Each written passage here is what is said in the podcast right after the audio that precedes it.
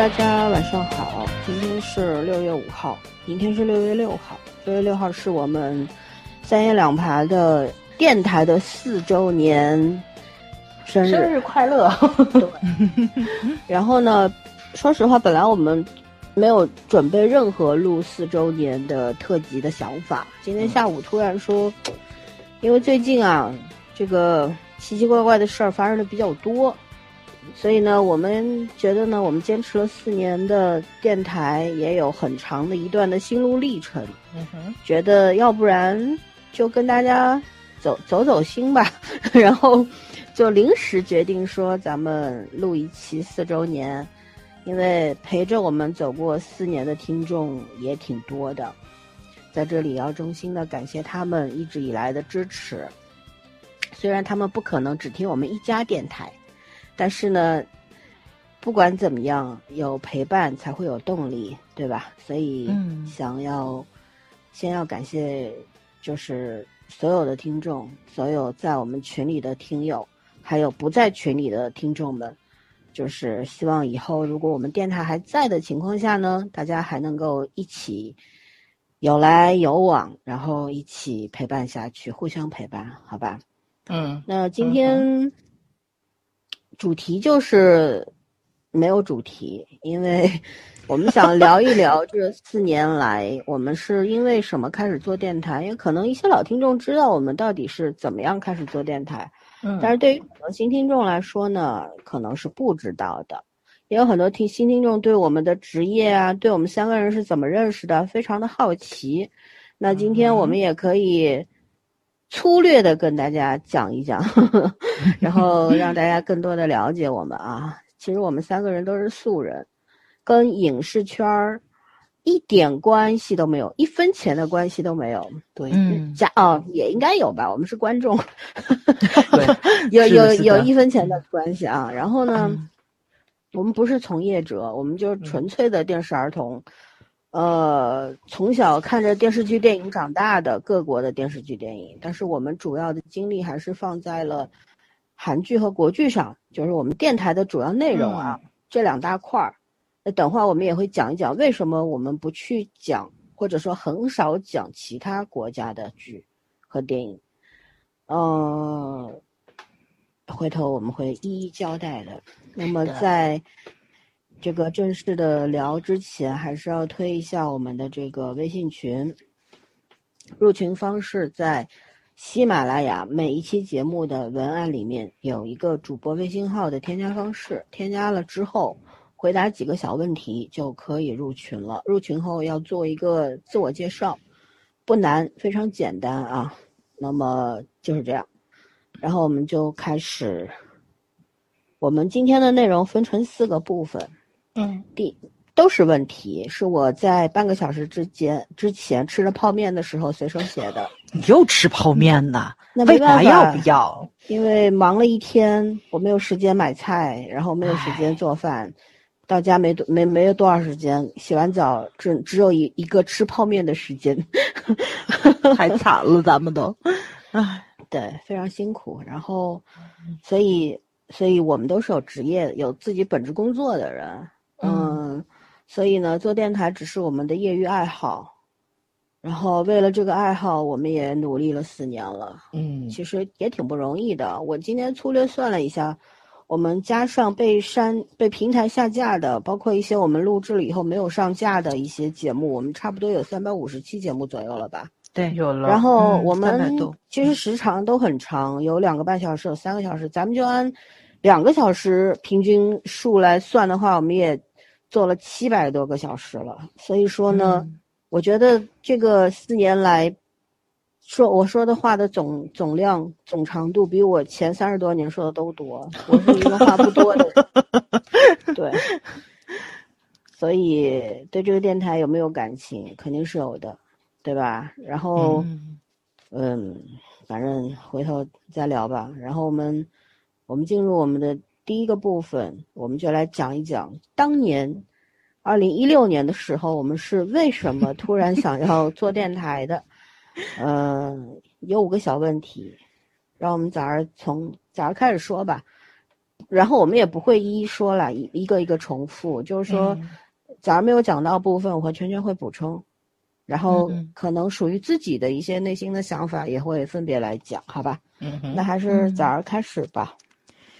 其实一说四年，觉得也没多长，但是老三一说二零一六年，就觉得这个是好好远的事情。对对，就是二零二零这个这这个年头很魔幻嘛，所以你就会觉着二零一六年好遥远啊，这个日子。二零一六年的六月，嗯。呃，其实当时是什么呢？是因为我们都开始听电台了，因为那个时候电台算新兴嘛，也不算。其实那那但是吧，就是很多一些人投身到这个事情上去做属于自己的电台。你想聊什么？你想讲什么？然后那个时候呢，是我突然之间发现了黑水，我特别喜欢他们讲科幻，因为我特别喜欢看科幻电影嘛。然后呢，就是发现他们那个风格就跟咱们以前看那个就是《锵锵三人行》那感觉差不多，是吧？就一堆人围在一起，然后去聊聊一个电影，聊一个主题，然后然后去说自己想说的地方。然后我们因为我们三个人认识很久了，我们在一个群里面经常聊韩剧，嗯，就开着玩笑说了一句：“咱要不也弄一个？”这话跟你说啊，跟谁都可以开玩笑，跟摩羯座一定不能随便开玩笑。对，在摩羯座的面前，你要明白，丁是丁，卯是卯，这个事情，我这是下午说完了，晚上老三就已经把号什么全部都解决掉。就是玩笑，就是结论。对，然后第一期的节目就开始了。最扯的是，因为当时我们三个人都有工作，好像那阵儿我还挺忙的，因为六月份嘛，马上就暑假了，那是我们工作最忙的时候，所以呢。我好像第几份工作来着？我现在想，很很多份，很多份。对，然后那然后那个那期节目呢，我都没有看，是吧？我就记得录第一期的时候，我还那部韩剧我还没有看，所以主讲是你们两个人。吴海英，对吴海英，对对。然后是从那个聊第二期吴海英的时候，那个时候我才把前面的剧情追上。我们是第一期试录，但是没想到效果还不错。嗯哼，对，现在去听听，那就没有什么效果，很不错了，就只能说是中规中矩。我觉得还算是比较自然的吧。就我最近还听了一会儿。我觉得就是不尴尬，就是不尴尬，但是很有点紧，就是对。但是咱仨那个就是开场语实在是太中二了，好吗？还录了好多遍，还录了好多遍，对对对，这 挺好玩的呀。是啊，确实是挺好玩的。但现在想一想，真挺傻的。其实我觉得那个开场语还挺，说实话，其实是表达了我们自己内心所想的。嗯，对吧？是的，是的。我们就就一直是。这种比较佛系的、比较随随遇而安的这种心态，嗯，这大概也是能做四年甚至更长的一个原因吧。对，嗯 嗯，尤其是能坚持了四年，其实这个事情对于我来说是一件很不可思议的事情。都，他们两个人都知道，我是一个特别特别懒散的人，但凡有一点点不顺心、不舒服，我可能就是就是先溜了，我会。找一条我舒服的道去走了，所以呢，就是老三是套马的汉子嘛。这四年说句不好听的话，哦，对，套马的姑娘 更不好听，好吗？对，就没有老没有老三的鞭策，真的很难坚持下来。因为我的字典里没有“坚持”这两个字，就绝对没有的。嗯，长跑不会参加的，是能逃掉就会逃掉的这么一个人。所以，哎呀。四年了，二零一六年呢，太可怕了，这事情。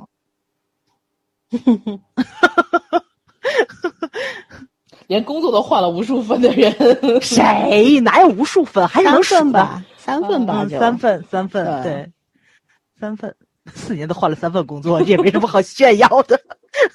你觉得换三个男朋友比较值得炫耀，对吧？哎呦天呐，那是。你不能这么说，你该说问三个后宫，那你就不止三个了。对对对，没有了吗？就第一部分有五个问，哦，还有是我想放弃是吧？呃，哎，我没有印象中我跟你们说没说过我想放弃，但是心里面肯定是有过的。我印象中是有一个时期特别特别的难受。嗯，因为那个时期不只是咱们电台，是好多电台都遭受到了特别莫名其妙的攻击。就因为咱们是一个非常非常底层、非常素的这么一个电台，小透明，对小透明，都有都有一批莫名其妙的人，然后来攻击你。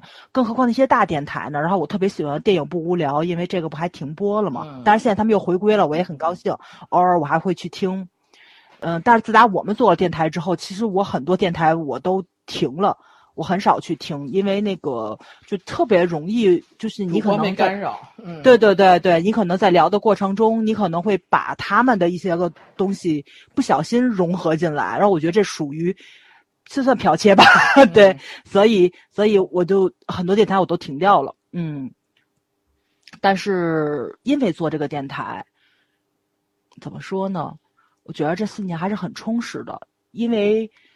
老三有句话说的挺对的，就是你可能知识储备你再够的话，你看的影视剧行业，然后去拓展拓展一个新的题材跟领域的时候，你肯定是有知识体系的空白区在的，就是你的知识盲区，多多少少你可能也要去做一些准备的工作跟功课，不管你是去查百度也好，还是说去图书馆借书也好，还是说去找相关的一些影视剧，然后你去，呃，去看去了解一下。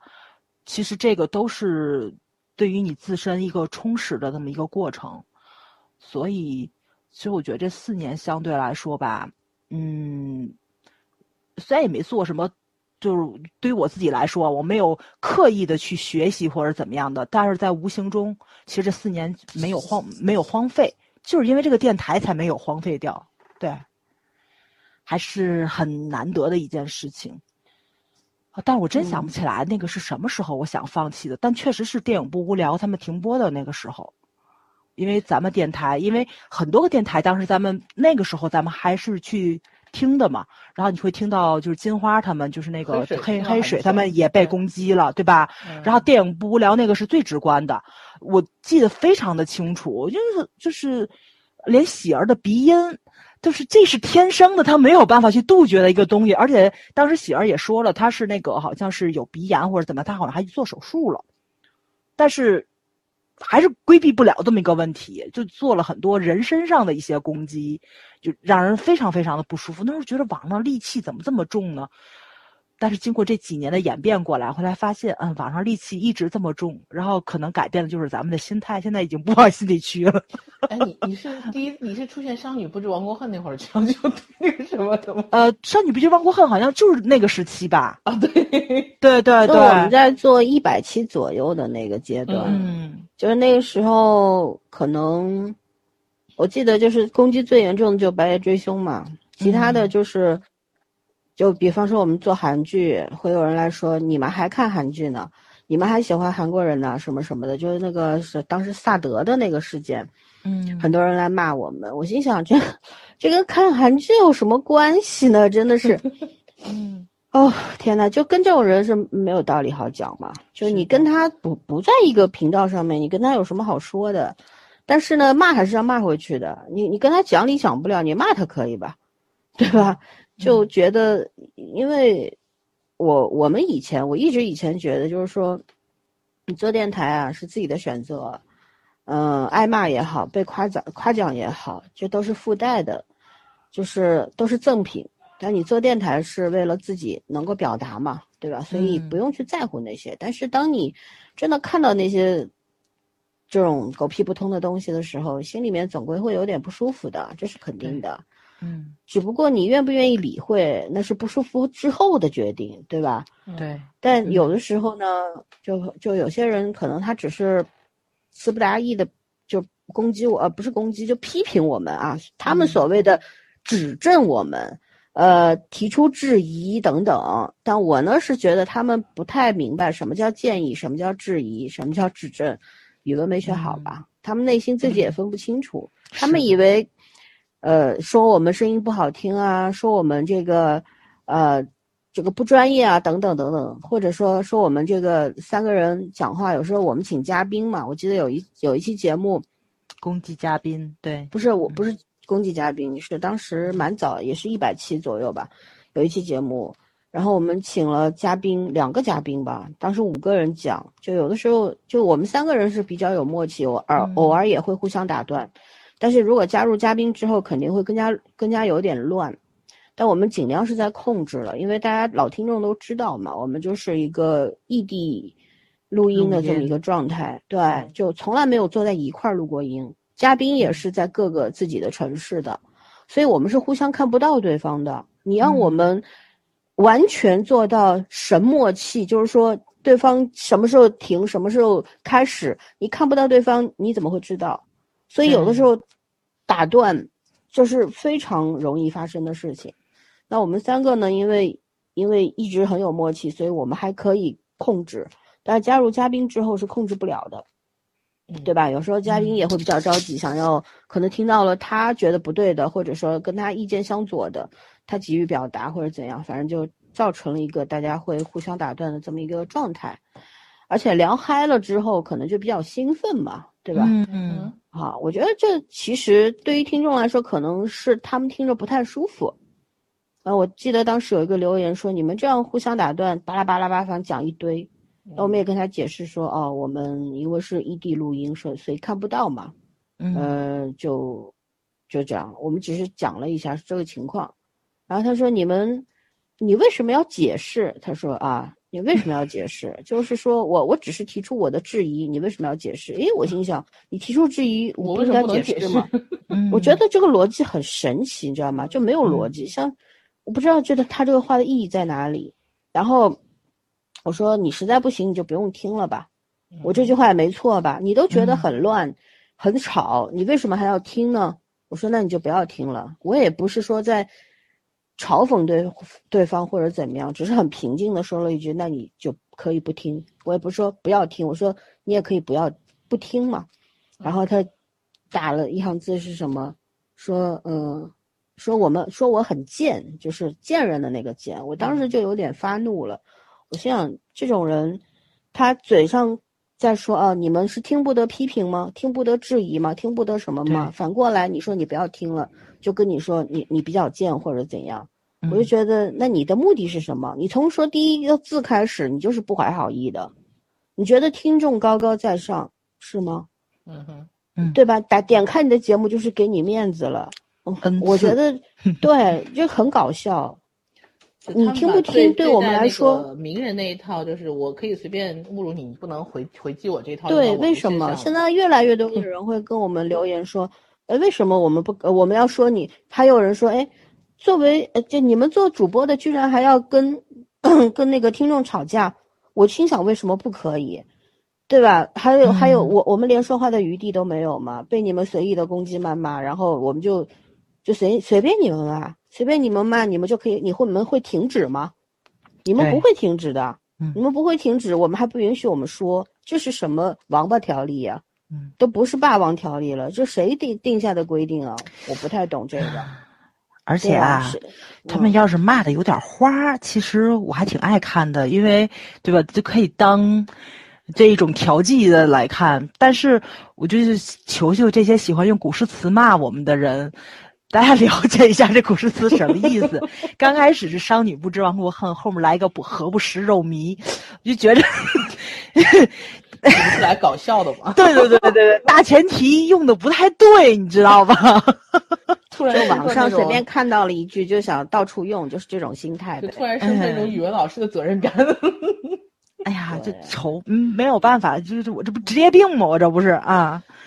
对你想想，都有人觉得那个《三生三世枕上书》都是文，都是古文了。古文，嗯，是的，是的。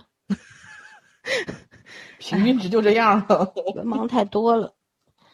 哎呀，没办法，这个算了。我们今天不是为了来跟他们吵架这些事儿。对，就是随口这么一说啊，就觉得，嗯，说实话，就是我对于我个人来说，这个四年。我也有过想放弃的时候，是因为我好几次呢，还，嗯，有有的时候是因为我实在工作太忙了，呃，在我原来还在职的时候，没有辞辞职之前，真的很忙，有的时候一上案子人就消失了。早上和圈圈知道，听众们我是不会跟他们讲的。森森同学的标准语言就是我要进去了啊，然后我们就知道了。他有时候都没有要进去这事儿，就是我们两个人给他留个言，他三天以后回我们，哦，他进去过一次。对，就就非常忙嘛。有的时候就我们有时候去一些去工作，要信号被屏蔽掉，或者说上了案子去远郊，那我也缺乏录音的条件。当时觉得我放弃不是说我们不做电台，而是觉得说，哎，要不我我不录了吧？就是因为我会拖累我的同伴嘛，他们俩得跟着我的时间来跑。但如果说我不想拖累他们俩的话，那我就要拼命的挤出时间去做。但是我的工作又这个性质又不允许我自己去分配这个时间，的，所以就当时觉觉得就是，倒不是因为什么电台被人骂或者怎么样，就是因为太忙了，太忙了之后怕影响质量嘛，对吧？你胡说八道也没必要，因为，但是不管怎么样，反正那个阶段也也顶过去了，就是我们尽量的三个人是非常好的朋友，然后大家互相配合嘛。然后把这个时间段给顶过去了。然后还有的时候就是，怎么说呢？就人，我觉得情绪都有比较跌宕的起伏的一个阶段嘛。就是有的时候可能因为受一些外界的影响，嗯呃，情绪比较 down，所以说呢，就就觉得，哎呀，有没有必要去继续做这件事情？对，就是你看，你你生活当中有太多的事情需要去面对了。嗯就我们虽然心里很清楚，说做电台可能是一个比较好的一个抒发表达的这么一个契机，然后三个朋友在一块儿，虽然见不着面，但是不管怎么样，我们每周都有一个固定的时间点可以去碰撞，对对，去交流，其实是一个很好的对自己的一个机会。但是呢，有的时候就是你当你陷入一种莫名的那种情绪比较低落的阶段的时候，就觉得也会有一些怀疑，或者说会问我做这件事自己说，情是为了什么呢？对我为什么一定要做这件事情呢？就我不是那种什么喜欢燃烧自己的人，就是什么哎，我我为了我们的忠实听众要继续，我觉得这句话特虚伪。我从来没有想过要为什么听众做这件事儿。我觉得就是我们是为自己做这个这个事儿，嗯，然后如果听众喜欢我们，喜欢听我们聊天儿，那就是意外之喜，无心插柳，对吧？嗯就是大家通过这么一个机会，然后后来逐渐我们因为一开始我们一年第一年第一前一年半我们没有建群嘛，嗯就其实，呃，当我觉得刚当时提出说要建群的是圈圈嘛，说要不我们建个群，我是反对的，因为我觉得建了群你得管理，没有时间。嗯还有呢，就是就是你怎么说呢，人多嘴杂，你知道吗？就是嗯，对，就就就我其实是属于一个不喜欢跟陌生人打交道的太多的打打交道，然后有距离的，呃就是近距离的这种人，你知道吗？就是，但是后来我觉得，觉得还建群就建建群吧。其实人是需要改变的，就是，嗯，可能按照我原来的性格，就是我除了自己就是信任的朋友、家人之外，其他人我是始终保持一个比较远的一个距离的，就是可能需要很久的时间才能够互相建立一个比较近的关系。对，对，但是呢，后来因为各种，我其实也是自己在调整心态的一个一个过程嘛，就觉得，哎，其实如果能够，听众当然是陌生人，对不对？但是这些听众会被我们吸引，然后来支持我们。其实，然然后大家如果能够有一个平台可以聊聊天儿，不管是聊影视剧也好，聊聊家常也好，对吧？嗯这样子有这么一个机会的话，也不失为一桩美事吧。嗯所以后来我们就建立了一群，后来有了二群，有了现在有了三群。虽然群成员都没有过五百吧，都还是不算多，因为嗯 怎么说呢，我们还是一个到至今为止还是一个小透明电台，就是我们因为没有做过任何的宣传，没有做过运营，也没有买过粉丝，对，没有买过粉丝。听说八十块能买十万粉丝，是的，很便宜。嗯算了，都是僵尸粉，别给自己找事儿啊。对我们没有兴趣，因为我们觉得还是要保持一个比较干净的一这么一个一个，圈子吧，怎么嗯嗯哎，对，也也怎么怎么没没法形容这个东西，就是我们想要保持一种感非常纯粹的状态，嗯然后能够，因为我们知道你想有所得，必必然有所失嘛，嗯对吧？我们是一直清楚这件事情的。然后，如果你想积累一些什么，你必然要剔除一些什么。所以在这种心态的支持，就是这种心态的一支撑下吧，嗯嗯保持这样一个心态的一个基础之下呢，我们就始终没有去做任何的运营方面的事情，也拒绝了至少四次签约吧。嗯嗯虽然我们是小透明，但好像也因为有一些平台会觉得你们是一个纯纯女性的这么一个节目，而且都是三十加的女性，然后，嗯，嗯也有一些见地嘛，有些东西讲的还不错，所以呢，觉得我们可能也可以是打我们给我们一些机会，然后大家互利互互惠这样子啊。但我们觉得就因为你要把它做成一个半职业的东西呢，我们付出的会更多。一个是自己的时间精力不允许，还有一个就是，嗯，怎么说呢？还是前面那句话嘛，有得有失，有失有得。我们不想去得到额外的东西，更不想去失去自己本心的一些东西，所以就拒绝了。那这大概也是能够坚持下来的一个很主要的原因。那我我一直在想这个问题，如果我们第一次就接受了我们别人签约的邀请的话，到现在可能也赚了一点点钱，但是我们可能电台的性质已经变掉了。我们三个人的心态也变掉了，是的对吧？嗯嗯，就有很多事情是没有办法预知的，但是大概的一个走向，人就是会被外界影响的，会被很多东西约束和捆绑。那个时候你失去了一些自主权的时候，你自己表达的东西、表达的内容可能就不一样了。对对，嗯嗯然后至于做节目慌不慌，我好像慌这件事情对我来说是不存在的。嗯就遇上越大的事儿，我越不慌，越镇越镇定，所以嗯不存在慌不慌。但是呢，第一次上传节目，因为我们一开始选择的是网易云嘛，嗯嗯，然后因为我们一开始不知道，就是说那个上传之后那个运用的呃，我们使用的一些歌曲会违反版权啊什么的。然后当时我记得我那天呃一个中午嘛，我上传了之后，然后一直在审核中，然后过了二十四小时还在审核中。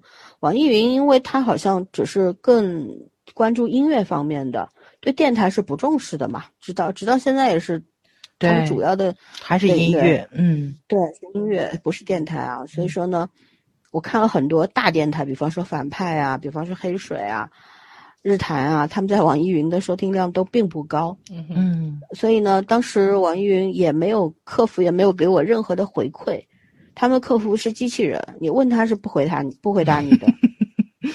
对，我们就很莫名嘛，后来就自己猜，也许是因为歌曲版权的问题。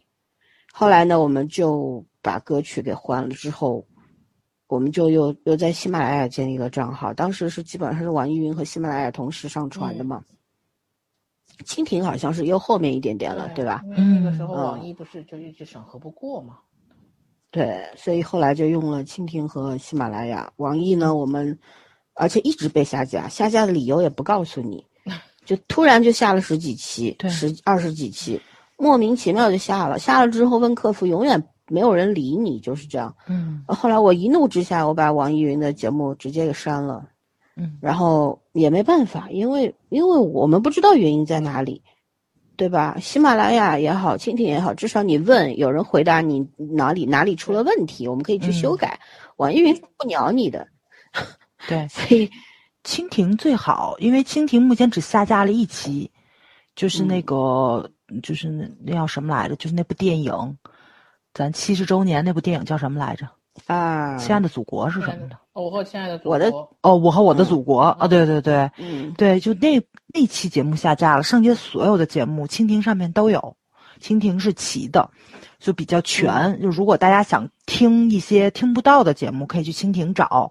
刚开始的时候，蜻蜓我可能就是只上传那个名字，没有什么一二三四五，没有这种顺序。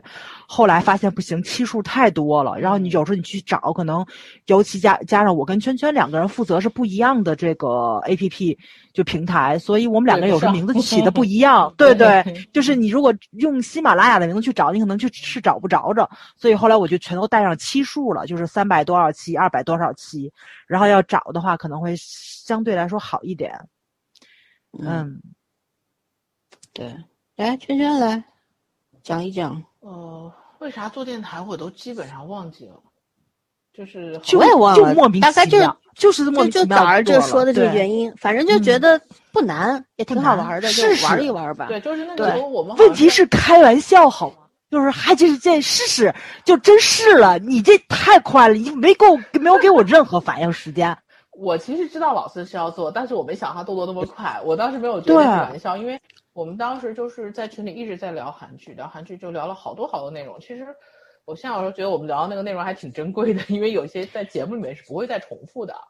但是后来就说，那时候正好好像电台的形式是比比较就是刚刚开始，大家又重新开始回归到电台这种形式上了。我们觉得，嗯，别的素人也可以做吧，因为很多人一听也不是专业的出身，然后就说那我们也可以试试玩一下。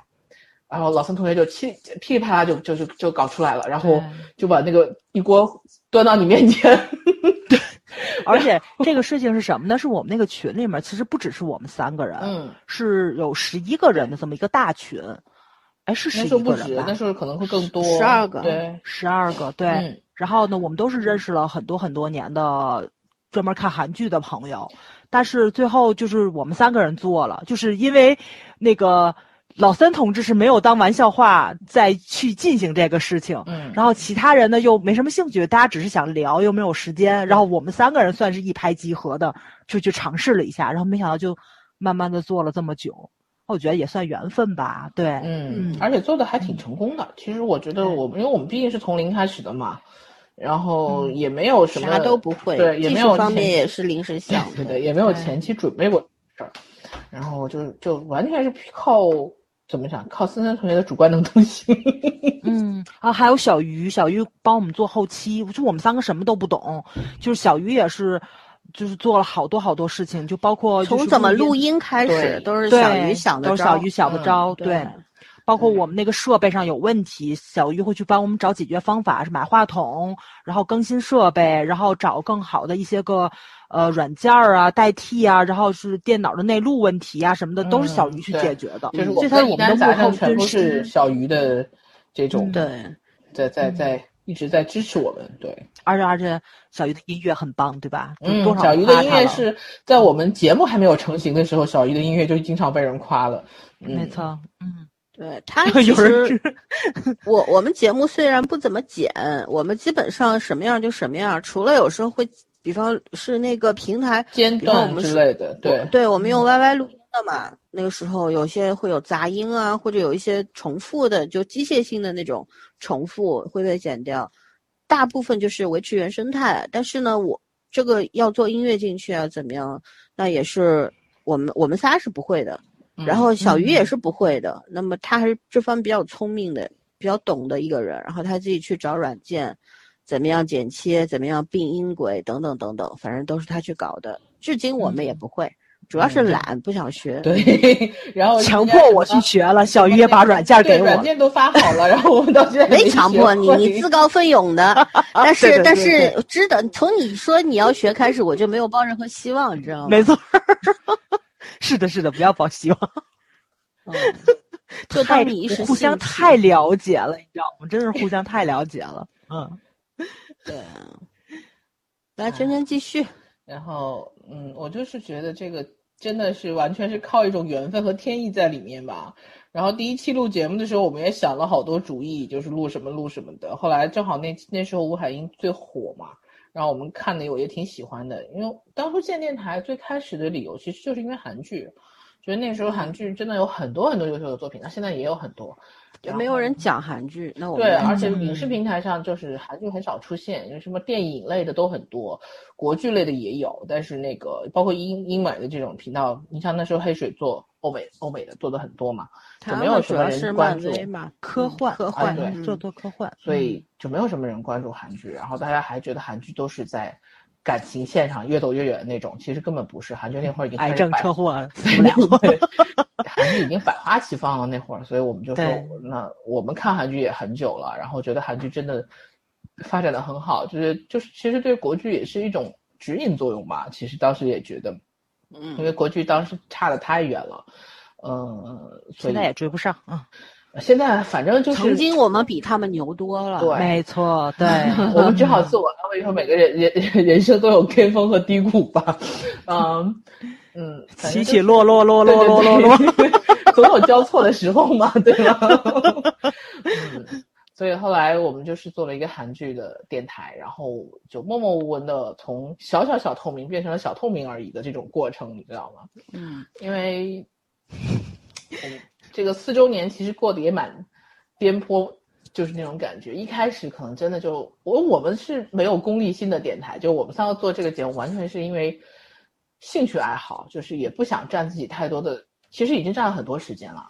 嗯，然后我好朋友都说你们三个是真的厉害，就是一分钱都不拿的，然后这件事情能做这么久，拿过听众的打赏什么的，我们就发红包又发回去了。这个时间上的性价比是不合理的，就是说你们以你们如今的这个年纪、如今的这个能力，然后去干这种事情，就是非常没有性价比的一件事情。然后我说，那我们其实一开始就没有考虑过性价比，否则的话就不干这件事情了，或者是就一开始就会做一些。有盈利性的目的，那跟现在可能就不是另外的，不不完全是一个路，肯定不是一个路线。所以我觉得，其实做节目这个过程对我来说是一个，一个是调节我自己的状态的过程，另外一个就是真的是一种成长的过程。然后虽然不能说把它当成事业来来做，因为真的没有那么上心，但是我觉得这对我是人生的另外一扇窗户，就是这种感觉。因为我也很久，除了上班这件事情，我也很久没有坚持做一件事情做这么久了。呃，我觉得在在在在做引导这件事情上，老森是功不可没的。因为如果靠我跟枣儿的话，不是跑马的问题，是已经估计也成荒草地了，就是这种感觉。嗯，呃，我们两个的人性里面自律的部分不够，所以我觉得基本上就是电台坚持到今天，老森的功劳是最大的。然后呢？嗯，我觉得，但是现在来说，你是比如说真的就让我停掉这个电台，然后说不做了，我其实是有点舍不得的，因为我觉得遇到了很多就是志同道合的人，倒不是说呃一定是为了谁去做，可是就是其实已经很多人在支持你了，虽然虽然有很多人不在我们群里，我也知道，就是好多人留言说各种原因不入群嘛，我说但不入群的话也是会定期的出现，然后讲一些话，可能。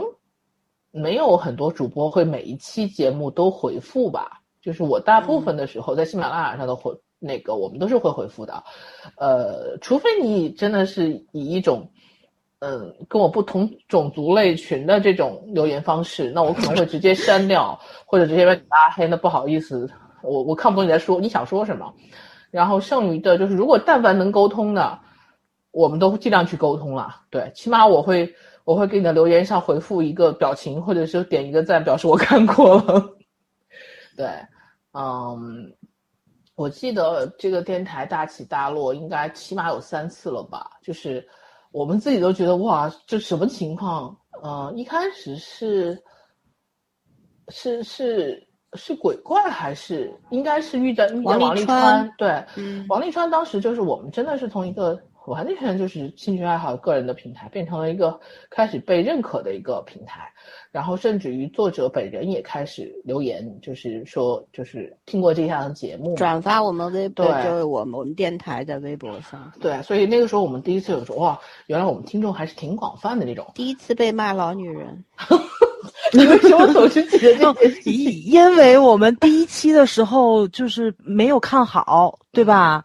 第一期我们咱聊了四期吧，得有。这个剧确实一开始是不怎么样，后来特别的古老、古早的那种偶像剧。那时候已经拍了三年之后了吧？对，嗯你想我们是一六年聊这个剧，然后那个剧是一六年的三年四年之前的，对啊，那确实是有点手机都已经换代了。那手机换代最夸张的那几年，他手机都已经跟不上时代了，好像诺基亚还是什么的，反正是就已经都跟不上时代了。啊，但是我们那个时候就真的觉得听众可能比我们想象中要多，然后也比更也也比想象中要就是跟我们有共鸣的人很多。呃，那一次其实是我们觉得就是怎么讲，是开始受认可的一个时候。然后后来反正就是这样，你认可你的人越多，就是讨厌你的人越多，这个基本上概率论是一样的嘛。你的基数大了，自然你的那些觉得奇葩的人就会很多。然后后来是鬼怪的时候，我们也算是。就是鬼怪应该是到目前为止韩剧被点击量最多的，对对对，嗯、上几万的。所以那个时候以我们这种毫不做营销的人来讲，那几万真的还是挺多的了。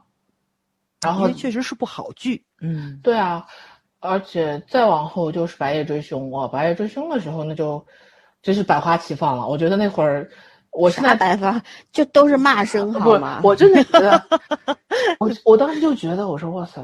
那个，我现在都不记得我们节目里说什么，反正那句没有。我我我我刚去听过，重新听了一遍。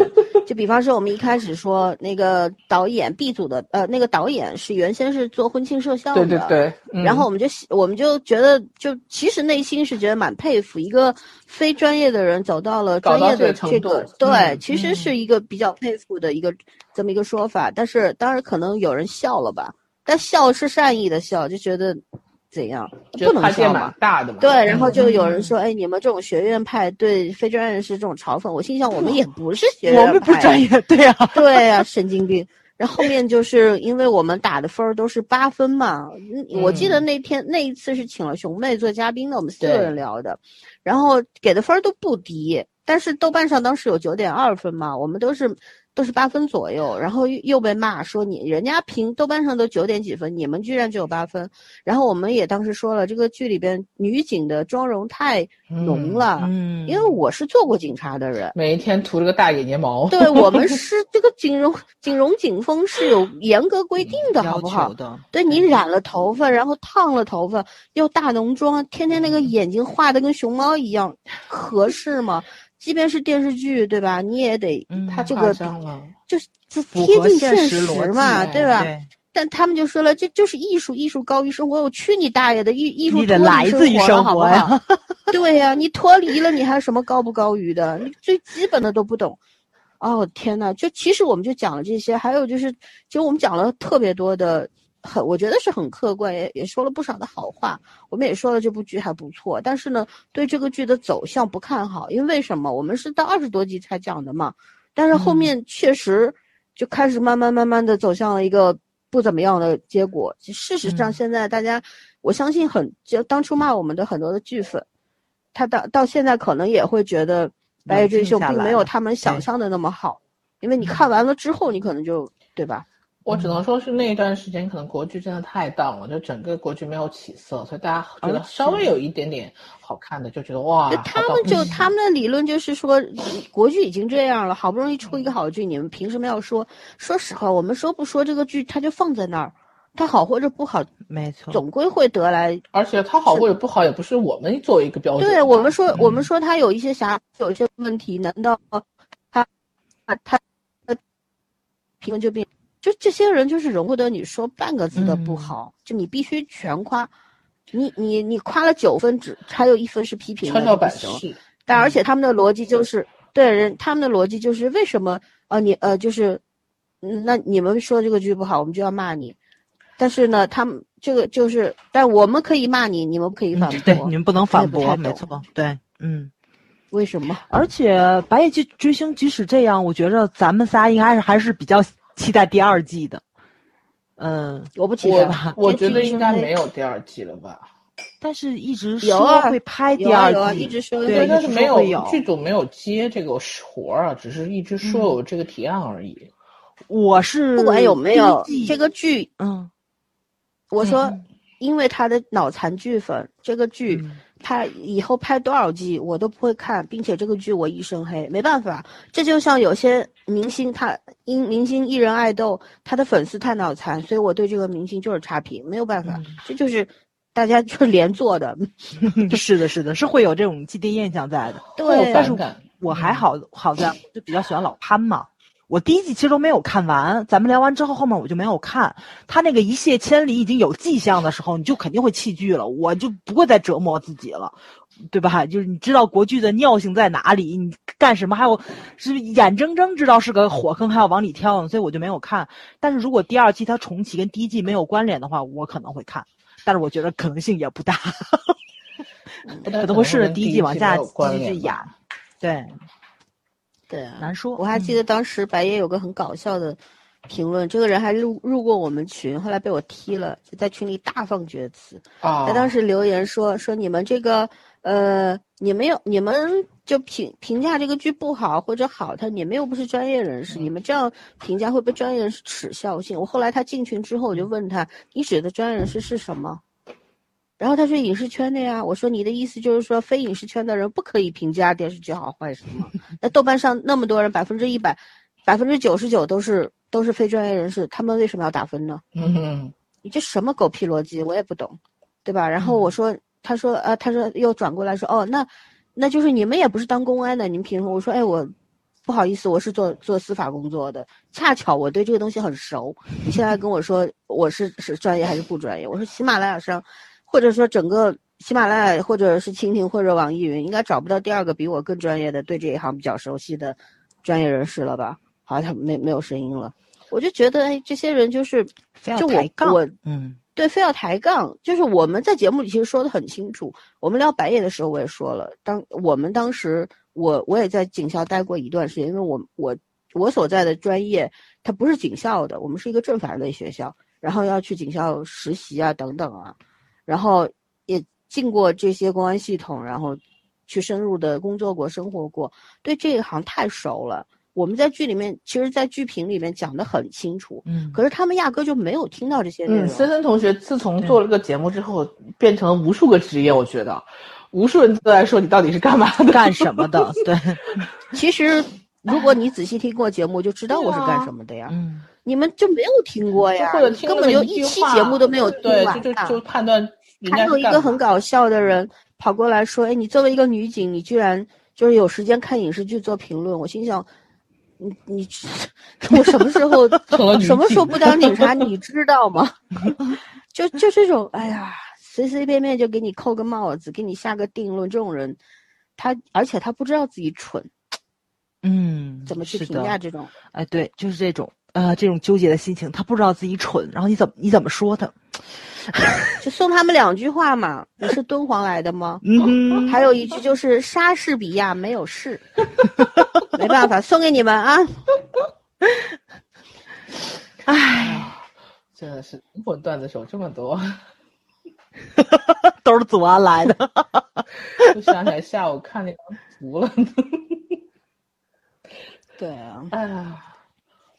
没有办法，就是其实我们做这个电台早就有心理准备，肯定会有赞美，也有批评，嗯，对吧？也有谩骂，也有人身攻击。但是呢，我这个人呢是不能够接受你攻击我的家人的，对，就是你你你哪怕就是这种口头禅、三字经啊什么的，但是你对着我骂出这句话，我是绝不会宽恕的，我一定会更恶毒的骂回去，因为我觉得你骂我。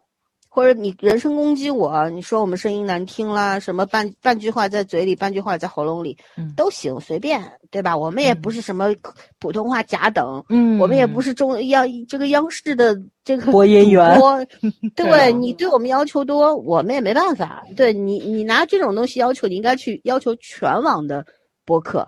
有本事，这帮明星们别用配音，我们就好好说话。真是的，你看个网剧都看配音版的，还说我们，就无语了。对哈啊，所以明星你都不要求，他们就是双标狗嘛。他们骂我们这些东西，我我觉得都 OK 啊，随便你，我跟你理你干嘛？但是呢，就人身攻击到我们的家人了，什么什么你们父母怎么样怎么样，这个是我不能够容容这个宽恕的事情。而且很我很容易就把我们三个人代表所有的女性群体，我觉得这个攻击也让我挺不爽的。什么呃，就不能让女人聊军事了，就不能让女人聊政治了？谁规定的？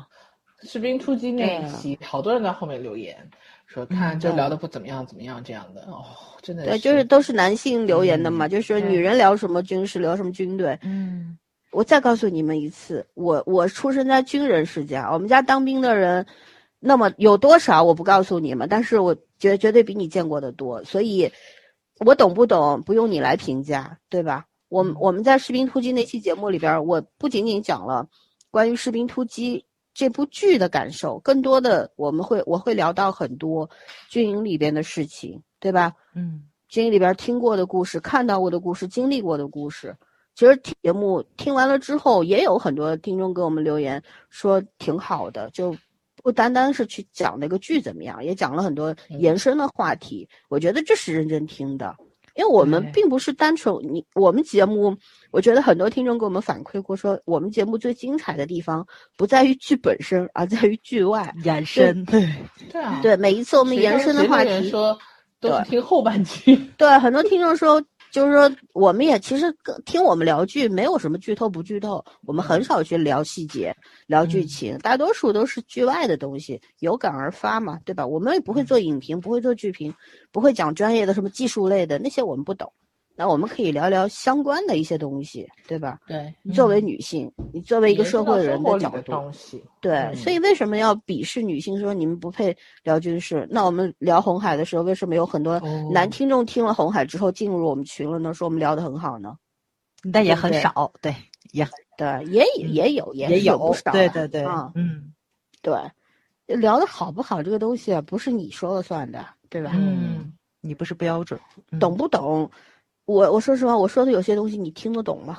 我就看你们留言那个词不达意的东西，这个话都一句话组合的组合不清楚的，你你怎么会听得懂我们在说什么？而且他们的双标，他们自己是意识不到的这个问题，嗯，是吧？呃，我这两天好像是上次看到了一个人留言，不是那个“先聊者见”这个这个词嘛？嗯，但问题是“先聊者”是他。他骂别人“先聊者见”，但是“先聊者”骂了我们，然后我们的听众觉得你这样是不对的，去指出来了，然后他就骂那个听众。其实我和圈圈老早，因为圈圈看得到那个后台嘛，我看到那留言，我们俩早就看到了。看到了之后，我们也没去搭理，就觉得哎呀，随你吧，你爱留言留言，孩子，对你你爱 咋咋样。后来我们那个我们一个经常给我们留言的一个听众，也在我们群里面，一个群友，我们知道他是谁，然后他去反驳了他，然后被长篇大论的骂呀。我们俩就看不过眼了，我们就去解释了。我们还好言好语去解释，也没有跟人家对攻啊，就是就跟他讲一下怎么一个情况造成了，比方说我们还没有做那部剧的第二期，对吧？各种原因吧。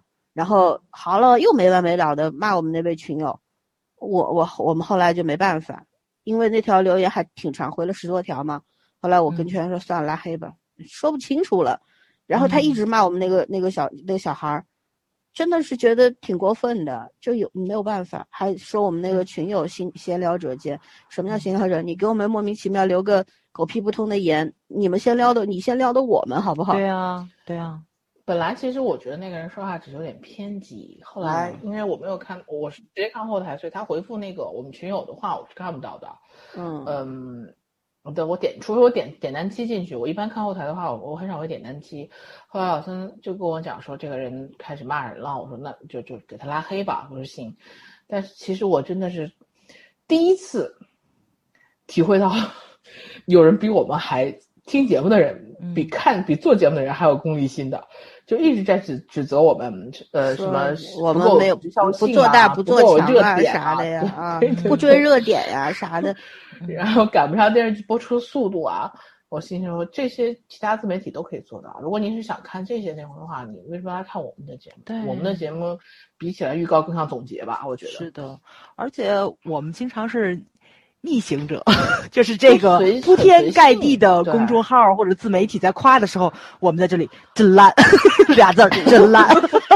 这一看就是收钱了，对我我们是没收钱的，对，夸我们也是真情实意的夸的，对，就是所谓的热点，你比方说鲍鱼明案，比方说什么后浪事件等等，你说我们为什么总是赶不上那个那口热饭。说实话，我们是故意的，因为我们就不想追任何的热点。对我们来说，那个不是热点，不是用来盈利或者说增加收听量的这么这么一个东西，而是它是关于一条一条人命，对吧？一个女孩子的一生，未来人生。对，嗯对于很多我们其实做过类似的话题非常多，我们就觉得那是那是一个社会话题，一个社会事件，但是它活生生的是人受到了伤害，所以我们不认为它是热点。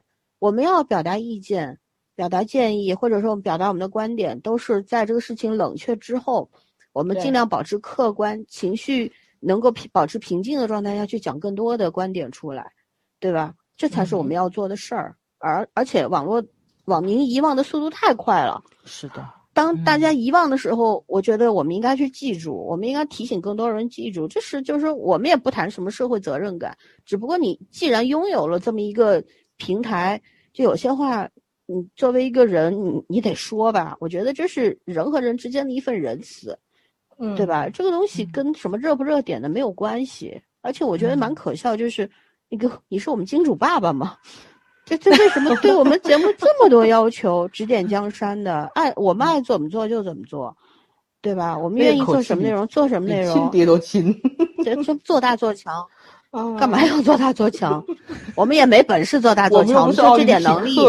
对，对，我们我们仨就这点能力，就说嗯实话，也就只能这样了，只能到这儿了。大家对我们不要寄予太多的希望，对吧？和期待。就是如果说觉得这是一个你睡前听着比较安心、有安全感的节目，能伴你入睡，我觉得这已经不错了。对，我们也挺开心的。这样，还有呢，就是说，可能你开车的时候啊，坐车的时候，觉得挺无聊的，听听我们三个人聊天儿，也挺安心的，也挺高兴的。嗯，那也嗯可以，我觉得就是功德一件了。我们也说了，你们也听了，就双赢嘛，可以嗯了。真的不要指望我们什么做大做强，我们从一开始从第一期节目就说了，我们就没 有这份心，也没有这份能力。我就始终觉得野心要配得上实力，对吧？但我们没有野心，是因为我们没实力。实话实说，就是这样，没实力，所以没这份野心，明白了吗？对，首先你得自己有自知之明嘛，你你自己多对对对多嗯对吧？自自自己多大能力做多大事儿啊？家什么榜首啊之类的，就没有这种考对量性啊。，我们在自己的人生当中、啊自己的职场当中，可能还算不是混得不错的人，嗯但是在做电台发表意见这件事情上面，我觉得我们也只能这样。是的，但我们最大的优点就是有自知之明这一点。啊，而且我们说说到就做到了，咱确实到现在为止一直也是没有就是去做一些个宣传啊，或者是怎么样的，就是自娱自乐。我们的初心还在，嗯这一点我觉得干了四年是最让我自豪的一件事情。其实曾说到经做到是嗯对喜马拉雅也给我们推过一些，就那时候电台、呃，就影视电影视板块推了蛮蛮多波了，就是对这种。我们嗯。曾经喜马拉雅，我记得有一个专栏嘛，是叫说影视还是什么，就里嗯。边用了我们好多好多我们剧的评论，反正他们是官官方的一个一个频道嗯嘛，嗯。对，所以也导致有一些，比方说像《士兵突击》啊什么的，那个点击量还蛮高的，嗯。对吧？然后还有一些热的韩剧的也也点击量也蛮高的，但是呢，就就这东西我就我们也没有跟平台签任何的约或者怎样，所以他们推着推着觉得没劲了，先 推你们，你们也不动，嗯，所以 就，算了吧，放弃我们了，对对。对，放弃了，好吧？他们可能也没见过这样的。对，这真的是，说实话，我我们最近从去年几月份开始有有一个那个其他平台的一个工作人员跟我们一直在联系，就是想签我们啊什么的。啊，对，我们还默默的在蜻蜓得了个奖，鬼都不知道啊是因为对就是蜻蜓特别逗，蜻蜓是从来不跟我联系，然后就唯一两次我联系他是因为上传不了节目，联系他们后台，他们帮忙，然后帮传上去了，然后没有联，然后他们主动联系我跟我说你们得了个奖，给你们发奖杯，我说啊。然后说已经做好了，给你发奖杯，给我个地址就可以了。我说啊，而且最扯的是那个时候我们的名字是我们的名字，但是就是那个奖叫什么？后台的昵称是我的名字，就是我本人儿的名字。对，因为你就跟我们电台嗯，没关系，就其实一直想把这个就这个奖杯展现出来，我们还拿过奖的，但是上面不是三言两拍。他奖杯已经做好了，你知道吧？蜻蜓特别快，而且蜻蜓好像。我对这个平台就就就很满意，就在这儿了，就是这个平台的那个属性特别像早的状态，就是对，特别像我的状态，对，就是里面的那个就是听众也是我这种状态的，就是蜻蜓的听众还挺多的，就是你看他那个他是听的那个数量，那种那种那个专业的就是无线无线电的频道嘛，他有有很多的，嗯。嗯。嗯，但是留言非常少。而且上面也有骂的，他上面骂的我几乎我就装看不见就完了。他上面夸的我都会谢谢人家，就每每每一条我都去回了，但非真的非常非常少，就十期里面可能蹦出来一个人给你留个言，然后呢，我可能就是下次传节目才看到，已经过了好多天了，我给人回一个，然后就没有就没有就没有任何回信儿了，就完了，就就那个状态就非常符合我本人，包括像那个我们的。听众群二群韩剧群也是我在管理，那个群 就是突然间有好韩剧，大家都出来说话。等最近没什么韩剧的时候，包括群主我都不都不在里边说话。老曾经常是二群主能不能去二群里面说句话？我说哦好的，进去。嗨，大家早上好，然后我走了。因为你经常在一群瞎聊，对群你自己不管，二群不管，就是一。群话题非常多嘛，只要有个人起个话头，我就跟着去去聊天了。然后二群就很少那个什么，二群群主经常消失，然后我们就要去打捞一下。对，不 不，我也经常是看到好的韩国电影或者什么的，会把那个公众号什么的推进去嘛。不是，就是你明明是个群主，然后充经常充当那个热心群众的角色。嗯嗯嗯。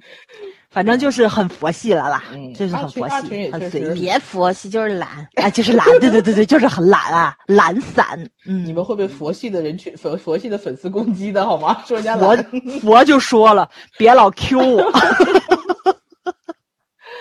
嗯，对，就就是怎么说呢？我我前面被你们打断了，我想说的是，就是有一个平台的工作人员一直联系我们，嗯，然后想要签我们，并且呢，确实是有钱可以赚的，嗯，但是我们呢一直就一直在回绝回绝回绝，对，就心如止水的这种主播怎么办呢？对，然后这个工作人员也没有没有删除我或者怎样，就有时候会跟我聊天，就说，哎，就是说你们为什么这么不起劲？就是。就别人，比方说我们很熟悉的一些电台的名字，我也不说是哪些了。他现在都入驻他们那个平台了，然后呢，说反正都是那种格式合同嘛，就签一签就完了嘛。然后还有一些流量扶持啊，包括也也可能会有一些线上线下活动啊，都会给我们机会的。说其实挺好的，对于博客来说，为什么你们不做？我说我们懒，就其实我们就是不想有那么多的事儿。我也跟他说了很清楚，说我们其实就不想被捆绑。嗯，就想做自由的小鸟，你就虽然飞不高吧，但至少翅膀能够自己动，是吧？对，方向也是自己。不想不想被被捆绑。后来呢，那个时候就跟我们说要我们做付费节目，我说我们不想做付费节目，我们就没有想过挣听听众的钱，没有想过这件事儿。如果说我说你们要是可以做免费节目，并且。不不逼着我们签约，就让我们上你们平台，但是不用签约，你们把节目拿过去用，我们是可以的，我们没问题。他就又看不懂了，说你把节目免费给我们，然后呃你们又又不跟我们签合同，你图什么？我我真不图什么，其实就是觉得就就这样挺好的。平台让大家就是共鸣一下，其实对，那是去年十二月份的事儿，他他就看不懂，后来跟我说，他说这样，我去跟我们领导商量一下。看看你，你你们这样行不行？因为没有先例，他们那个电台是，呃，他们那个平台是这样，就是说，如果说我们想要去，是要他们邀请我们的，我们才能去，才能入驻，不是你自己想传就传节目的。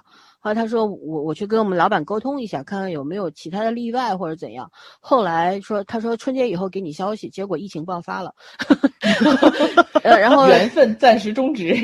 对，今天是今天吧？今天又找我们了，就是说你你们的你们还有没有意愿？要到我们这儿来说，现在因为有很好的一个扶流量扶持的这么一个计划在我们，我们还在考虑中。但是它现在有一些规定变了，就不需不需要我们一定要做付费。嗯呃，不逼着我们非要干嘛的时候，我觉得这倒还可以。那个就怎么讲，是变成实心制了，应该是这种。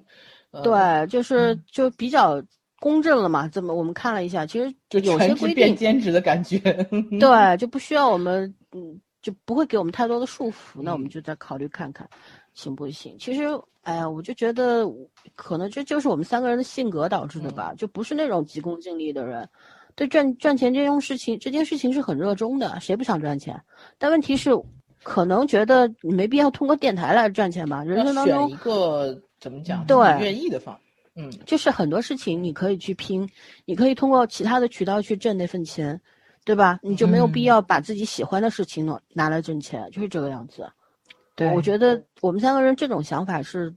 是那个比较统一的，嗯，中间我们也说过要不要做个运营啊什么呀，是不是要试试看？后来就一分钟就打消这个念头了，算了算了，别做了，烦死了，就觉得不要添那个麻烦了嘛，对吧？嗯对，因为如果真的是要变成付费模式的话，那我们还是要对愿意付费的观众负点责任的嘛，就不可能像现在这么随性，而且还得做出肯定要改变方式。爸爸对会有要求。对他们让我们做什么题材就要做，要给他们做推广之类的，我们就觉得算了吧。老孙，你你为什么不说最主要的一个理由？什么理由？怕回来让咱们去夸于正这样的剧，夸夸大流量，我们有点夸不出来，你知道吗？哎呦，当时老三说的是，哎呦，完了，他万一这样咱夸于正可怎么办呢？把我笑的快不行了。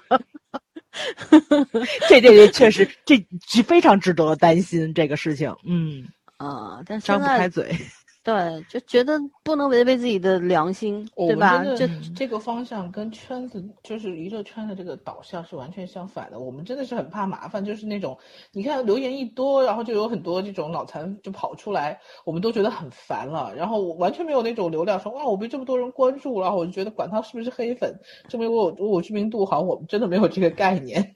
就是我我一直觉得就是。有所为有所不为嘛，因为就像前面说的，我们不是没有能力的人，自己如果可以通过其他的渠道，去维持，不是维持，是保障自己有一个比较还不错的生活状态的情况下，就没有必要把自己的一定要把这个事情搞进去，对，把这件事情拖进来，对，这样就是如果我觉得这样，首先会让我们自己不舒服，我们心里不舒服的情况下，你做这个事就做不好了，嗯。对吧？就还肯定是做不到现在这个状态的。我觉得很多听众喜欢我们，就是因为我们轻松啊。嗯，我们我们不会强制去，就是塞一些概念或者是观念，或者给给听众，更不会说，哎，买我们东西吧，我们做点周边啊什么的来花点钱。很多听众跟我们说，哎，你要你们要不要做一个你们有 logo 的 T 恤啊什么的，然后做一点环保袋啊什么的，我们我们可以买啊。我说我们不做，感觉跟跟歌迷会似的。对，就干嘛要做这件事情？没没有必要吧，对吧？而且也很麻烦，好不好？我主要是怕麻烦，因为你要做这个，你还得去设计，对啊，还得去制作，对，何必呢？对吧？算了吧，等哪天我们有钱了，我们等哪天我退休了，好了，没事情干，对，送给大家可以，但是卖给大家这件事，我们是不会干的，没必要，好吧？嗯，哎。对，或者是我们三个中大奖去搞一个慈善基金也可以。你想得美，彩票都不买，真是看古天乐做这事儿都有人骂。古天乐那是募募集，我都是我的意思是中奖，性质不同。中奖先让自己脱贫啊，这事儿 贫是不存在的，但也不富，是吧？对，够吃饭就行。就就当如果说我说有有朝一日咱们有这个契机或者条件，那个时候还有很多听众喜欢我们，我们这个节目还在继续。对。我们有这个能力的情况下，说不定会做一些小玩意儿送给大家，这是这是可以做的事儿。但是呢，如果让我们去雇拿这些东西去卖钱，这个事情我们绝对不会干。嗯嗯，对，就君子爱财，取之有道。对对，嗯，不可以就是不可以。然后就跟听众我们之间的关系也是，我觉得。你看入我们群了之后，可能有些人会不适应退群了，觉得你们群里都不聊影视剧，不怎么样，也也，就跟别的那种那个影视频道什么影视电台那个群不一样。强嘛？对我们没有，我们群里就除了敏感话题，不要聊政治，不要聊宗教，嗯嗯，对，其他的你们聊就聊吧，别吵架，对吧？别我觉得。对很多听众可能都已经私下成了朋友了，就很多他们有共同喜欢的明星啊，喜欢的类，比方有一些喜欢日剧的啊什么，我们不太聊日剧，但是他们自己私下会聊。对对。然后对喜欢一些明星，他们自己也会私下聊。我觉得就是通过我们建立一个平台，然后他们成了朋友，这也是一桩美事，这也是当时我们想要做电台以及建群的目的，就是我们能做的就是建立一个平台，其他是随缘吧，就就这样，嗯，对吧？对，对，嗯，OK，我们让圈圈来重点聊聊我们的第三部分，好吧？嗯，就是为什么要把重点放在韩剧和国剧上面？嗯，然后和对于和听众的关系，你是怎么看待的？为什么要把重点放在韩剧和国剧上面？其实我第一段已经讲了一部分原因，就是我们看了很多韩剧，我们真的觉得韩剧不能说是现在国际上最先进的，怎么讲工业产业，但是确实是进步最大的一个工业产业，就是影视行业来说，因为每个，而且关键是他找到他自己的特色，我觉得这件事情是真的很厉害的。嗯，先突围出来的是韩影，你就，但是。嗯，很多人都会觉得韩影和韩剧是完全两个世界，就是韩影是各种各样题材都可以触碰，然后无论从演技方面、从剧本方面，还是从这个整条整条工业生产线来讲，它都非常的牛，就是甚至有些地方是可以跟好莱坞比肩的，因为好莱坞也有很多韩国韩国一的影人，然后但是韩剧就大家一直还觉得是傻白甜的一个程度，就虽然我们身边是有很多人看韩剧的，但是。嗯，相对国剧来讲，真的还是很小众的。这个是我以前没有什么很明显的感觉。我做了电台以后，我因为我会经常的看数据，我看喜马拉雅后台的数据，我我发现还是差异很大的。比如说国剧，随随便便的一个国剧，大概就能点击到上万，呃，五千以上是很正常的一个量。但是韩剧你要做到两千，特别是就有时候我们很。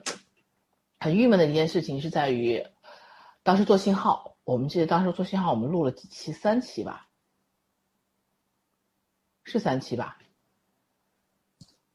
啊？信号我们做两期，哦，反正是录了整整一天，然后那天录的我们精疲力尽的。对，连着讲的吗？对，因为信号内容又很复杂，然后呃要讲东西很多，然后就提前准备，然后当天又录了。就是我记得是不是中间还重录了一下，状态不好又重新录了一遍。反正录节目四年，什么奇葩事情都都都都遇到过。就是信号当时是因为录了这么觉得剧特别好，一定要推，然后录了这么久之后，发现没有什么人认同，就点击率是很低的。后来信号最搞搞笑的事情是，我发现信号是这两年被认同的，就是中国也在翻拍，日本也在翻拍，翻拍完之后，大家突然发现韩剧这个信号是个好剧，就这种感觉特别。好笑，你知道吗？然后包括前一段录那个《浪漫的体质》，Melo 浪漫体质，我们录了四遍吧，就就最后都没有录上，就是因为因为那个录音设备呃录录音那个那个对，当时 Y Y 出了问题了，对，就反复在录，怎么就录都录不上，然后真的是录到精疲力尽。我想我想对这个剧也是真爱了，就这个剧和信号是一样的，都是那种小众体制剧，但是真的很优秀，而且完全不是一个题材。就是如果你说后来信号也翻拍了，其实我一开始也想是不是就国剧拍不出来这样子的东西，但事实证明你能翻拍就说明你还是可以拍的呀。然后 Melody 其实就更可以拍了，那个没有任何我觉得需要触碰到一些呃底线的东西，对，可能会触到审核的上的东西，那个你不拍就纯粹是拍不出来。我们现在必须得承认，在韩剧的很多的表达方式上面，国剧已经拍不出来了，就是。我觉得一方面是真的是因为那个，呃，能力问题；，另外一方面也确实有一部分原因在于大众审美上的一些问题。对，迎合观众。嗯。呃，一个是迎合观众，另外一个就是我们这两年因为就是真的是发展太快，很浮躁，人不喜欢看那种。就是看不进去那些很细腻的东西，然后也不喜欢慢的东西，也不喜欢比较真实的东西，对，也不喜欢平淡的东西，就喜欢那种大开大合、大起大落的，然后就把日子过得跟过山车一样，或者是你明明写不来朴实的东西，然后你明明要写一个，就是说你能力可能只能写那种很朴实简单的东西，你非要给它写的特别高大上，或者特别阴暗面，然后你又受限于很多东西表达不出来，就是整个那个作品是七零八落的。从表达方式到剧本设置到人物，所以我现在呢就觉得，嗯，单纯说是因为演员拖累了剧电视剧这件事情，真的有点不太成立。就越看越觉得，是整个整个你的水平确实是落后了太多。然后虽然有一些小小众题材可以突围而出，但是整体来讲，我们能给到的八分，可能在如果在韩韩剧现在的体系里面，连六分都拿不到。对你只有一个优点可以表扬。我们我们看韩剧、看美剧、看英剧和看国剧是两套标准，标准不同，这样都会被骂，你知道吧？要不然你就选不出来。可以 国剧我们一般给的分都会松松手，都会高一点。哇，我我这绝对。我你想，咱们在聊锦衣之下》的时候，我说了吧，就是这 CP 感，我就给了他六分，绝对是个及格剧。其实你现在想一想，他那个片子，我吐槽吐的也挺多的，他连完成度其实都并不高，就是 CP 感非常好，就两个演员拯救了这么一部剧。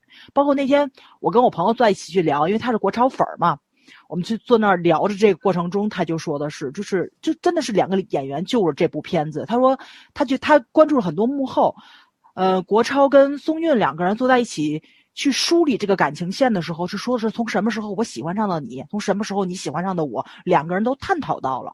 就是演员其实是拿到剧本之后，他们两个人坐在一起去要去梳理掉自己的感情的，怎么样的去细化，怎么样去填充东西进去。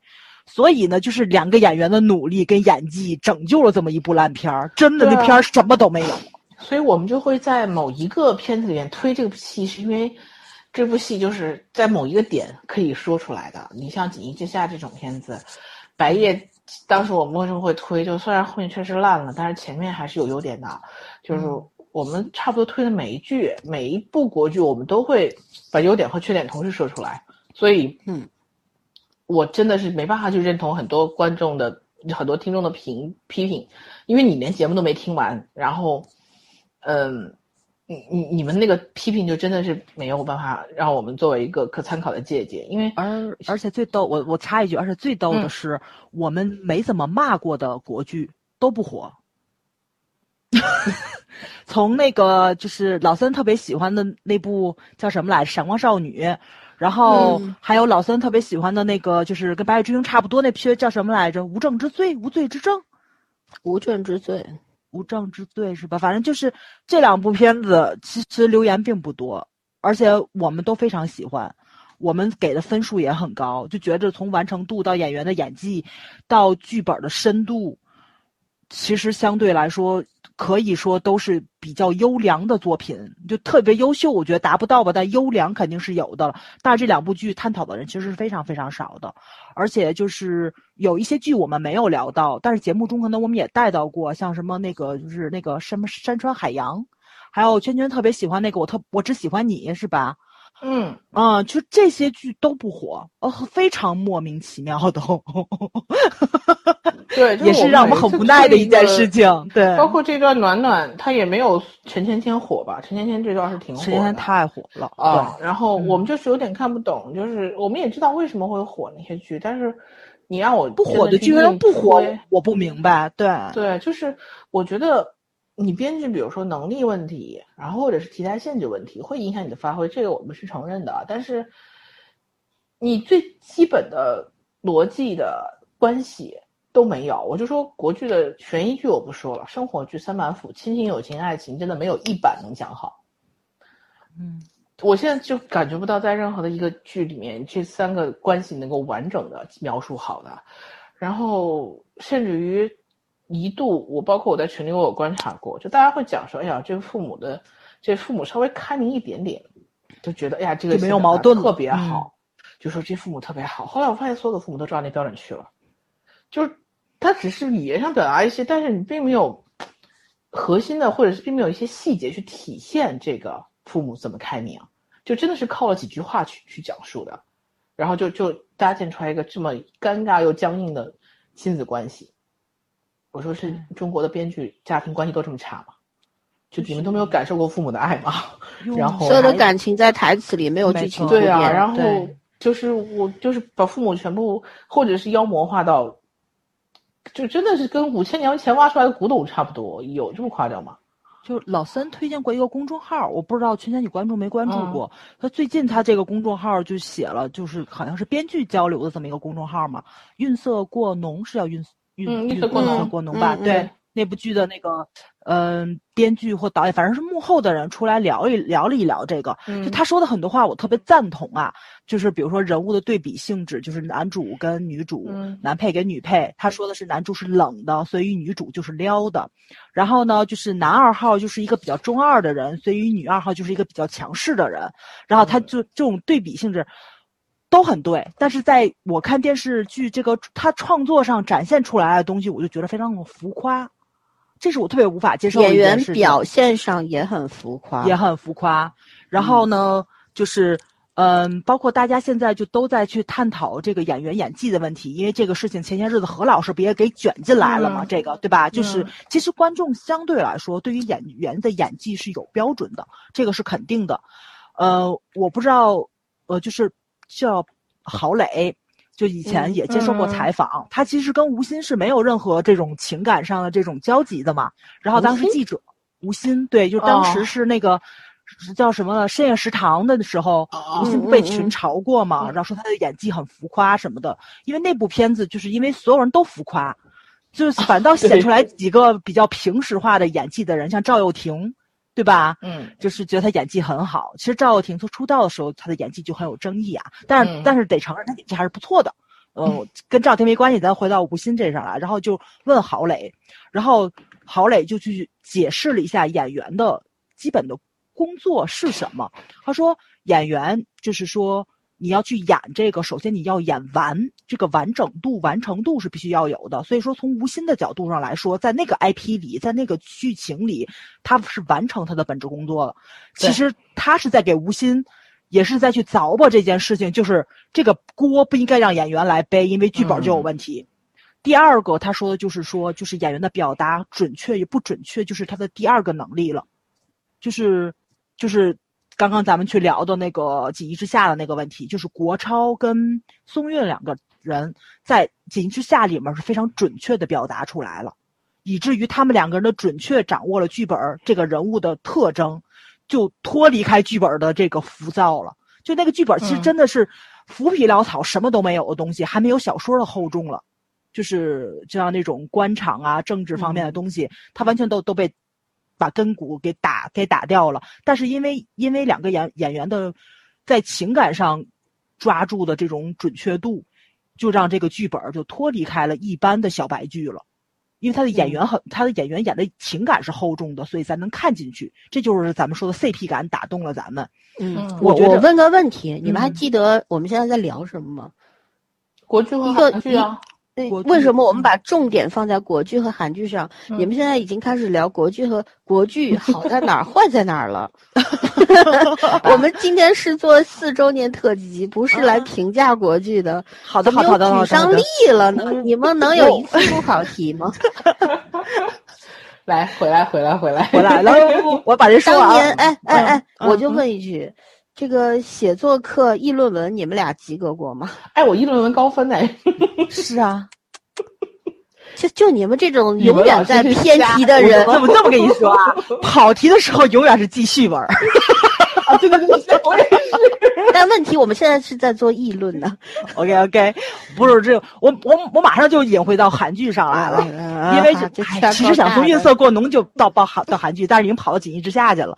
然后呢，就是运色过浓，他说的那个对比上的问题，就是因为我觉得观众可能就已经习惯性的了，就是剧本就是这样子的浮夸，大家就就以至于这样。因为咱们过些日子不是要聊那个机智的监狱生活吗？嗯，医生生活。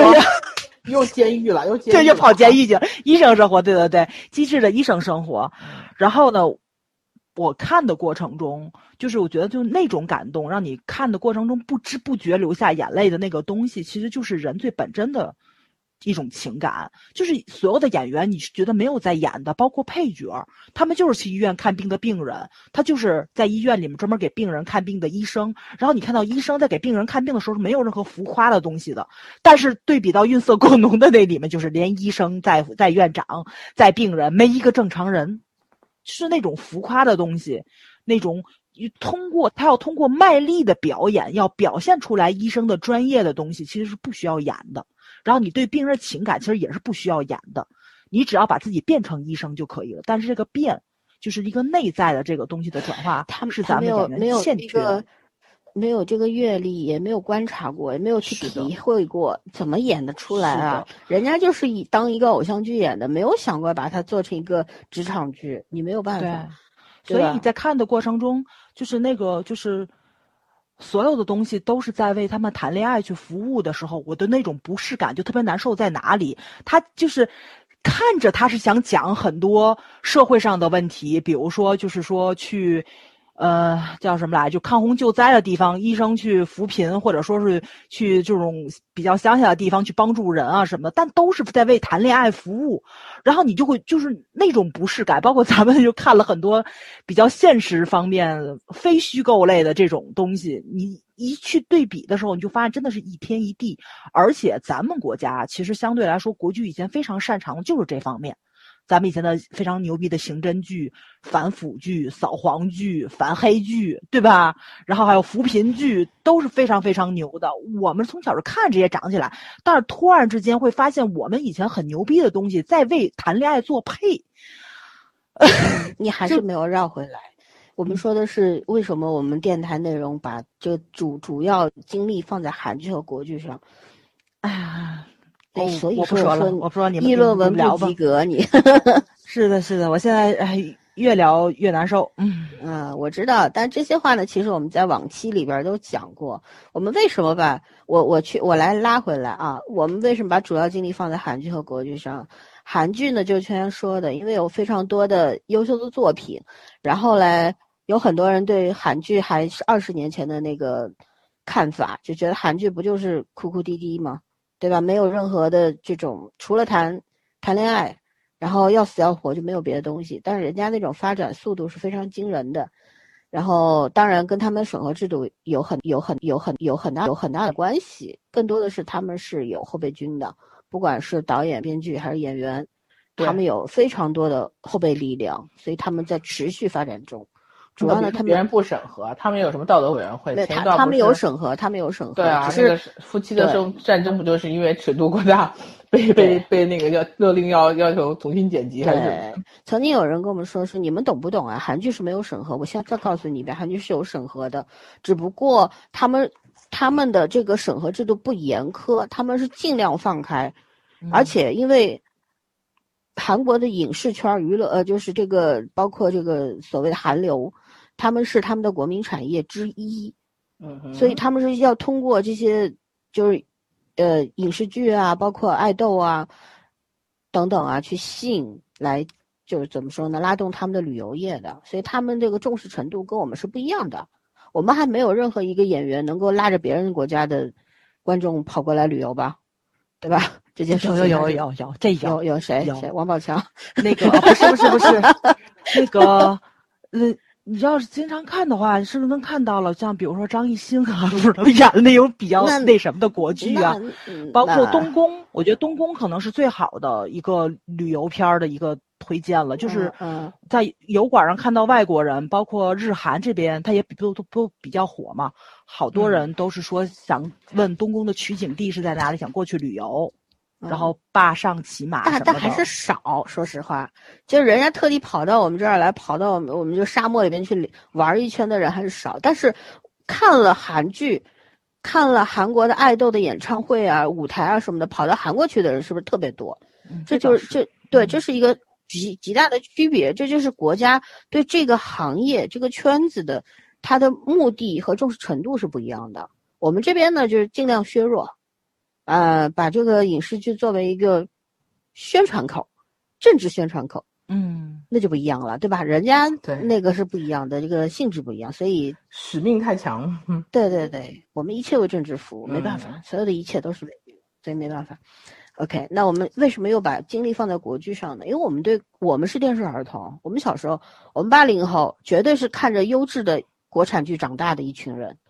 对吧？一批一个年代的人，然后我们看着优质的港剧和国剧，所以现在港剧落寞了，对我们来说也是非常遗憾的一件事情。对啊，对，特别遗憾。我小时候看了好多台湾剧，我现在觉得。对，然后还有国剧，就更不用说了。我们做过至少六期节目，推荐经典国剧吧，对吧？是的。对，然后就是我们我们之所以要把重点精力放在。一部分分出来放在国剧上，就是哪怕看到一部国剧，它只有及格分，我们也要推，就是因为想要尽一份绵薄之力，因为觉得丢人，还有一个觉得羡慕。我看《机机智的医生生活》，你知道，我时时时刻刻就觉得羡慕，为什么我们没有这样的团队去做这样的剧？我们是不是这辈子都做不了这样的剧了？就而且一一直有这种困惑。可以买，可以把版权买过来，然后老老实实的拍一下吗？照拍都拍不出咱儿。你就，你相信我，我们这个浮夸东西太多了。医医生生活就是深岛所有的作品，它好在哪儿？它就是朴实，画风非常朴实，接地气。这个东西我们这儿特别少，但是最近我觉得有一点点希望，是我们看三叉戟。嗯，我我我我居然在这个这个剧里面看到了同样的东西，就是就是早上一刚前面十几分钟以前说的，说通过他细腻的表达，不由自主的流下了眼泪。在三叉戟里边，我有好几次不由自主的流下了眼泪，就是就是人，你看三位老同志这个。这个廉颇老矣嘛，对吧？然后好像很多人觉得年纪大了嘛，老同志嘛，你就安度退位让贤。哎，对，退居二三线，安度晚年是吧？对，安度晚年吧，等着退休嘛，对吧？不要扯搞这个，大家对年纪这件事情，中国人对年纪这件事情特别的介意。嗯，觉得你老老了就不中用。其实老了就不是个人了那种感觉。广场上跳舞那些大爷大妈不比我们身体好吗？啊，这倒是。不比我们大吗？上车是踩着你，你知道吗？踩着你上公交车，你上车是林黛玉，对吧？下了车那是鲁智深，没有办法。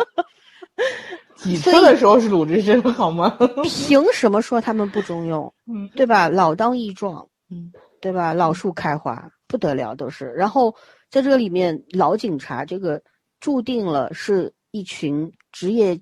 经验非常丰富的人，他们吃过的盐比你吃过的饭都多，你凭什么觉得他不中用？但这里面最多让我感动的展现的就是那种跟医生生活非常类似的就是那种职场里面的东西。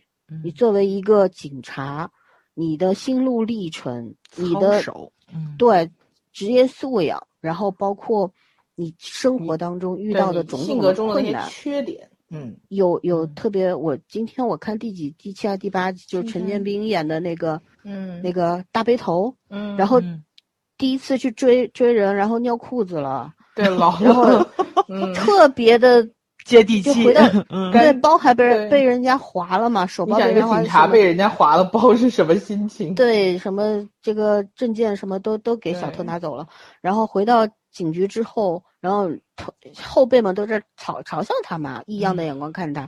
然后大家还没有看他尿裤子，然后他回到家之后，对着自己的媳妇儿就说：“我我身上没有烟味儿，我只有尿味儿的时候，那一瞬间我真的流眼泪了。我我就觉得这个这段太好了，神来之笔，简直是，就那种，就你你对他的那种尊敬和他对他的那种同情同时产生。他对他自己的无奈，对的那种。对，然后他低着头缩在老伴儿的怀里面的时候。哎呀，就你已经很无法形容你自己的曾经也是个英雄，是吧？对，对，但是但是他们不放弃啊，这才是激励你的东西。没错，没错。我觉得我们现在的国剧如果都能够做到三叉戟这个水准的话，国剧的希望又来了。嗯，就这样。但我觉得最近还。可以看看的剧好像稍微多一点了，包括那个我才不想跟你做朋友，我们还没有聊，对吧？对对，这个剧也很不错，东北话版的穿越剧，嗯，看得我乐死了，就是那种。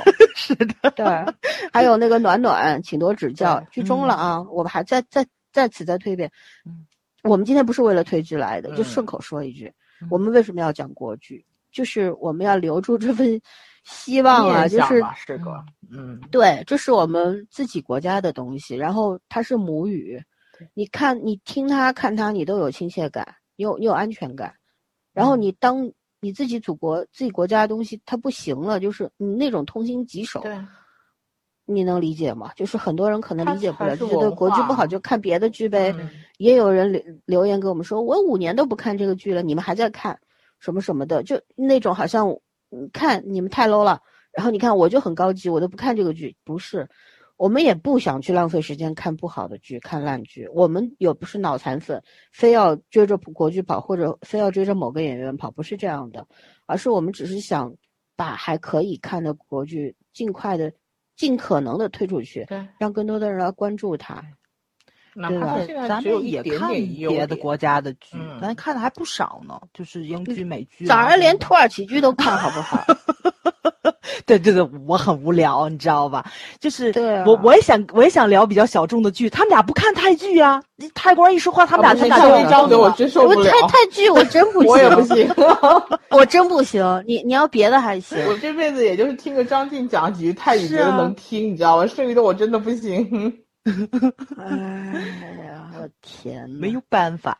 然后我前天还看了个巴西电视剧呢，你们知道吗？看什么？电视剧来着吗？是有现在有很多小众国家的那个，就是那个叫什么来着？就字幕组，对他们做的非常好。西班牙剧也很好，西班牙这个不算小众，我跟你讲。现在不算了，以前是啊。巴西嗯影视剧其实是很不错的，很不错真的对对对嗯嗯啊，墨西哥剧也特别狗血。哎，我就喜欢看狗血剧。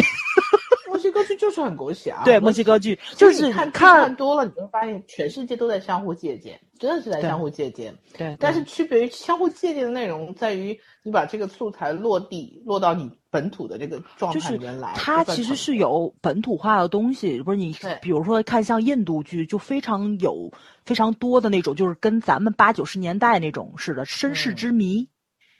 就现在印度还经常多这种，因为他们强奸罪不强奸案非常多嘛，而且就那种可能种姓制度不通婚姻，可能就会父辈会被拆散掉这种，所以经常有非常多的身世之谜的这个东西，然后什么家族复仇啊什么的，就超级狗血的东西，就咱现在已经不流行了，他们那个还有，还有人抱错孩子啊什么的，然后包括土耳其剧也是，就是跟泰剧有点相似，霸道总裁会非常的多那么一点点，其实跟国民性是有关系的，就是，嗯，劳动人民爱看这种。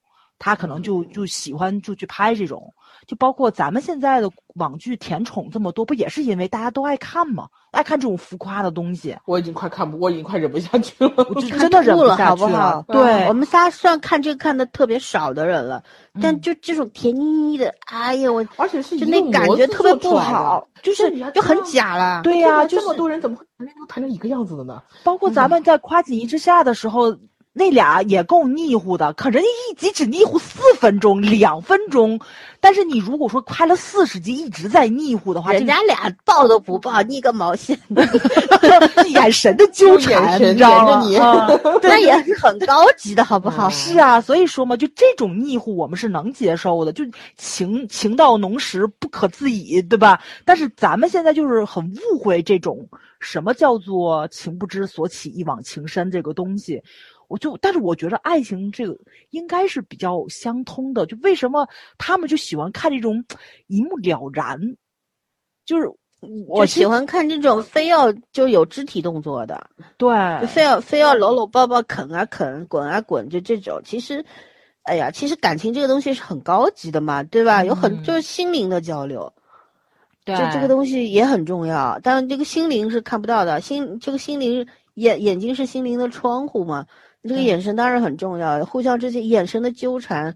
然后就是什么肢体动作都没有，但是你觉得你看了一场激情戏，这这种感觉是非常牛的。没错，没但是我们现在的这个就甜所谓甜宠剧嘛，这今年特别流行甜宠剧，啊，前两年就流行了，你不看我？觉得因为我不看嘛，双世宠妃之类的，你不不啊，看吗？这个这个我我绝对不会看的，双世宠我受不了这种东西三了。吗？简直这都拍三了，我就真受不了了，你知道吗？一我还看呢，二我就没看，就又出三了，天呐！邢少林是不是是找不着投资人吗？也许他是自己投资呢，你没想过这个问题？他是富他是富二代啊，啊好吧，就就觉得，哎呀，反正就有时候嘛，你们还记不记得当时录《闪光少女》的时候，我还说，哎呀，就是特别恨自己不是什么网红电台，对没有，办法把好的剧推出去。其实希望这有点号召力嘛。嗯，对对对，我们其实怎么说呢？你看，通过我们讲王沥川，有很多人去看了王沥川，有很多人看了王沥川，找到了我们电台，进了我们的群。我觉得这就是非常好的一个良性的循环，是的，对吧？像一个嗯生态系统一样的，自然而然的东西。嗯然后，呃，就有的时候我们其实看了一部烂的国剧，我们会非常狠的去吐槽。嗯，那那一开始我们觉得可能只是我们自己的那种发泄吧，但后来知道我们群里面有特别多，真的有很多从业人员哦，有编剧，有导演，有美工，对吧？各种东西不知道有没有道具啊？不知道，对，反正就是这个影视圈有很多人在也来来了我们群里边，但觉得就是那种，哎，你们有没有一种就觉得挺神奇的感觉？加你如果不做这个电台的话，你一辈子都不可能和这些人有什么交集。嗯，对。但现在就是，就比方说现在热播的一部电视剧，导演在我们群里边，然后导演还给我们安利。比如三叉三三叉戟，是他们对，是他们 公司的剧啊，对，也给我们安利这个扶贫剧，然后也说，哎，还有一部什么剧还不错，让我们关注一下等等。哎，我就觉得挺有意思。就本身你跟这个圈子的人不会有交集的，嗯，但就做了这电台之后，你跟这些人有了交集，而且这里边越是我觉得我挺佩服他们，其实他们承受的压力也不小。对，上面有审核制度，对吧？有大明星摆谱等等等等，反正各种原因吧。资方的各种意见。对，就很多这个煤老板掏了钱就想做主的也有的是吧？嗯啊，影视公司好多以前是搞呃土木建筑的这一类的转行的。对对对，就就是我。知道他们承受非常大的压力。那天导演也跟我们说：“哎呀，这个剧，有有机会咱们有机会见面聊聊，肯定有有些话网上也不能说嘛，对吧？他们也是有苦说不出来，所以呢，我们其实也不会太狠的去吐那那个剧，就避开，索性就不讲，就觉得哎呀，他们也是需要保护的啦。虽然有的时候也挺恨他们的，觉得这剧你们怎么就拍成这样了呢？在导演那天说了一句话，说，就错都是导演的，不要怪演员。”我就觉得挺感动的。其实导演也挺无辜的吧？他能那个剧本就那样，你让他变出花来吗？导演虽然也会二二次创作什么的，编剧只管写，导演另外拍。但问题是，有些东西可能受各种的影响制约的情况下，他可能也拍拍不到什么程度。对，嗯，对吧？但是我还是得说一句啊，就泰国这例子，我举了很多很多次了。嗯，就是他从剧本的狗血到小投资成品，到这个审核制度，其实都比咱们这儿要严苛。嗯，然后很久以前我不也介绍过吗？泰国喜欢拍系列剧，就跟咱以前看言情小说一样，大哥、二哥、三哥、四哥怎么谈恋爱，对吧？就这几对儿，就他们这样子拍，很重要的一个原因，其实是因为搭场景就那一个。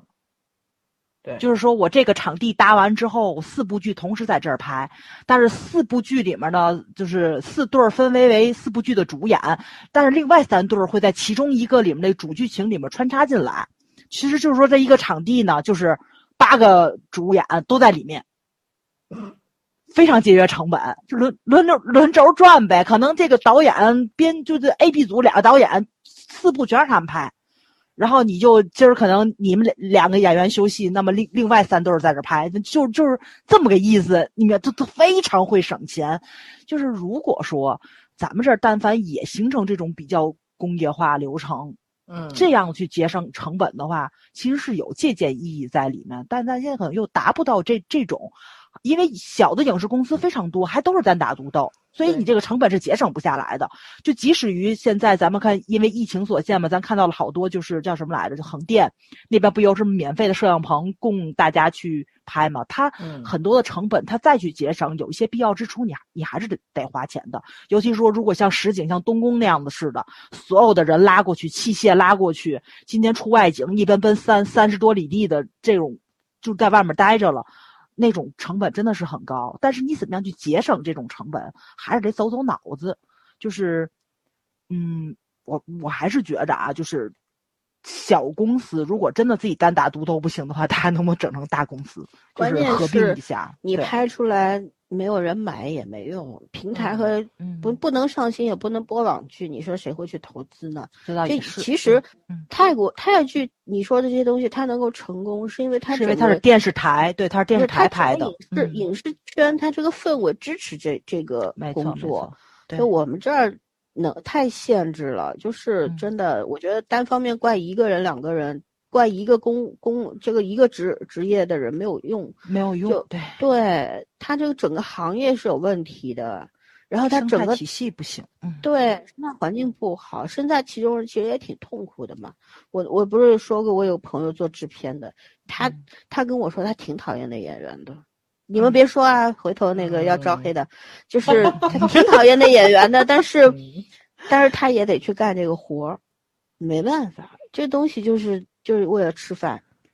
工作嘛，你们有什么工作嘛？对，就不能加自己的喜好。然后我觉得我们整个行业出了问题了，所以不仅是影视圈吧，对吧？这各种都出了问题了，所以，哎呀，道路阻且长呀，没办法，慢慢的来吧，一切都在发展中，点到为止吧，没法说。对，但就我想聊一下我们跟听众的关系啊。我我先谈我个人，你们再补充。好，我觉得我是觉得我本人跟听众的关系，我希望是平行线，就是这两条线可以距离近一点，也可以远一点，就看各自的意愿，互相的意愿嘛。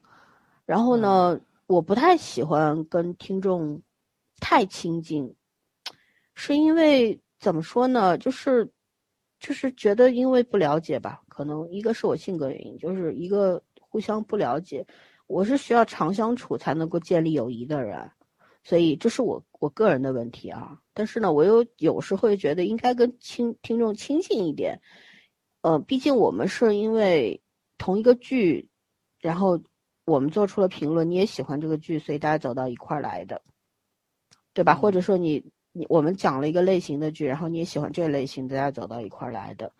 那有的时候如果说能够亲近一点。所谓的亲近，就表现的形式就是大家能够热切的聊一下这个剧，甚至于聊一下这这个这种类型的作品等等，这种亲近。呃，还有对我个人来说，比方说我们的听众和群友，嗯哼，在这种需要帮助的情况下，我们力所能及的能够帮一把或者怎样，我觉得 OK，我们也可以去做。嗯，但是呢，我们其实一直对听众是没有任何要求的。听众进了我们群之后。我们一不让不需要听众帮我们转发节目，二不需要点赞，三不需要打赏，对吧？四不需要你硬性留言等等，我们所有的一切都没有没有让听众做过，就觉得就是互相尊重嘛，保持一个平等的关系。我们录节目，你们听节目，仅此而已就可以了。然后建立群的另外的原因就是大家能够聊天嘛，什么都聊一聊，然后。呃，分享一些开心的事，甚至于遇到了不开心的事，大家一块儿发泄发泄什么的，都都是可以的。嗯尤其在疫情期间，对吧？从疫情一开始，我觉得我们的群也给了群友一个比较好的一个通道，就是遇到不开心的时候，大家可以互相鼓励，然后群体性的这种大家都比较低潮的时候，也算是一种守望相助嘛，对吧？嗯，就觉得其实。就保持这样的一个关系，已经，就就我已经很满足了。然后，我其实挺怕那种过分热情的听众的，就一进群乖乖那热情的呀，我直接把我吓退了，对吧？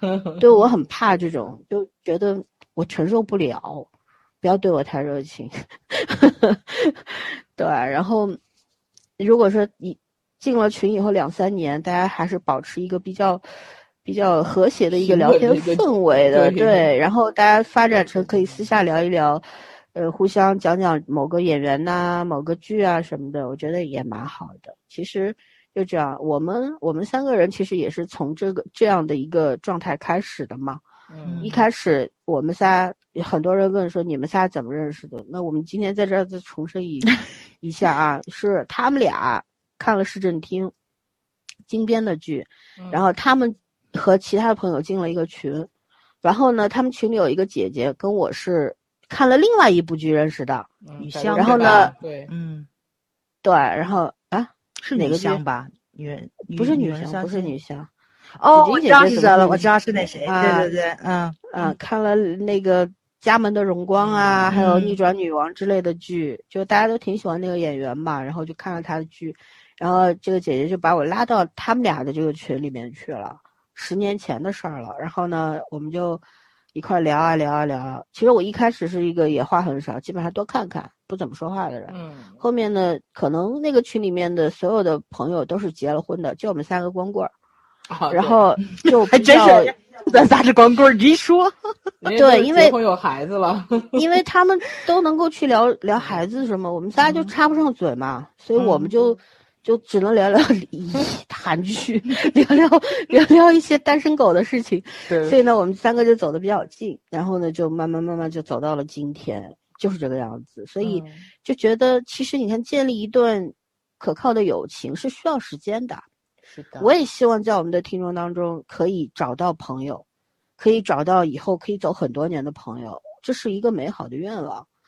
嗯，对，就但是呢，我觉得日子还长，就咱们就随缘就可以了。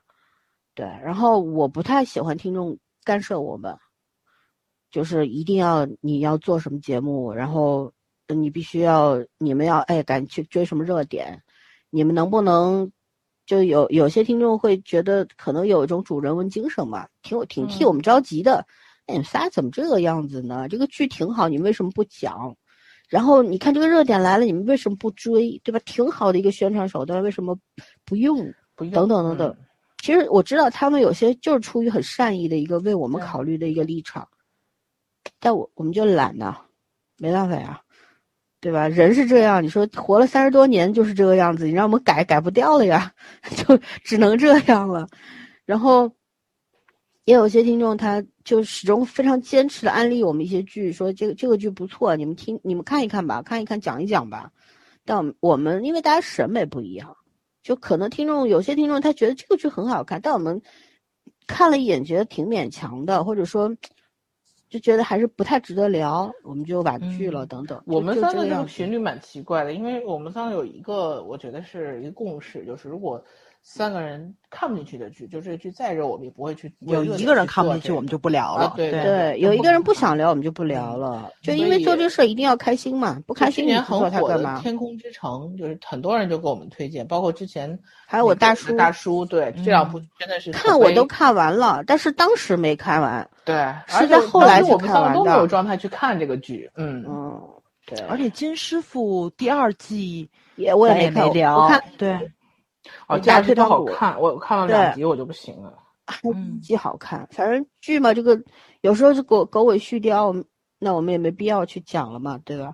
嗯所以就是还是觉得听众给我们做推荐，我们欢迎，但不要强制我们一定要去说什么做什么，因为我们要付出的时间是属于我们自己的呀。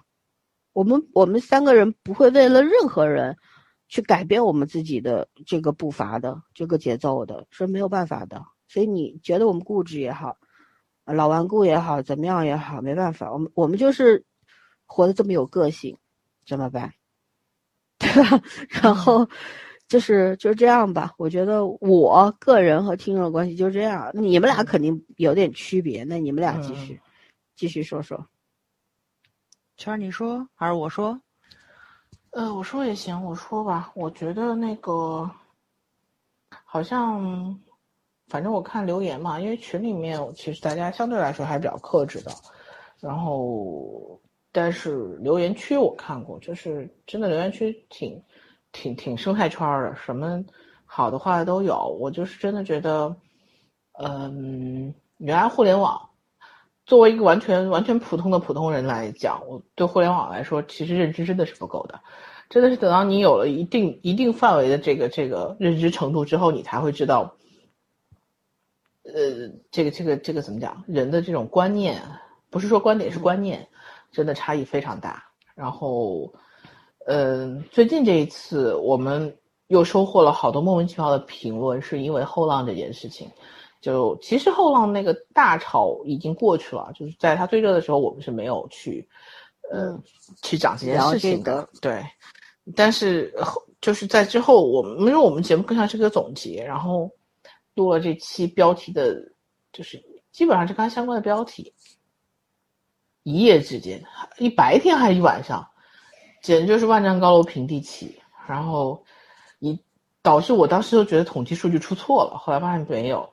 嗯，呀，我是看着他第一天晚上是八百多，第二天我就跟你说，哎，我的妈，要要一万，一万多，现在已经一万五了。对对，就是其实我们听的节目，就很多人会失望啊，你们没有什么很新的东西。其实我们怎么讲？为什么我一直想跟就刚老三说，我们为什么不追热点？我补一下，其实真的你在热点区域，就是说这个话题如果还是在热点状态中的话，你看到很多观点，然后你吸收很多观点，你会觉得其实你是不够冷静，或者是不够客观的。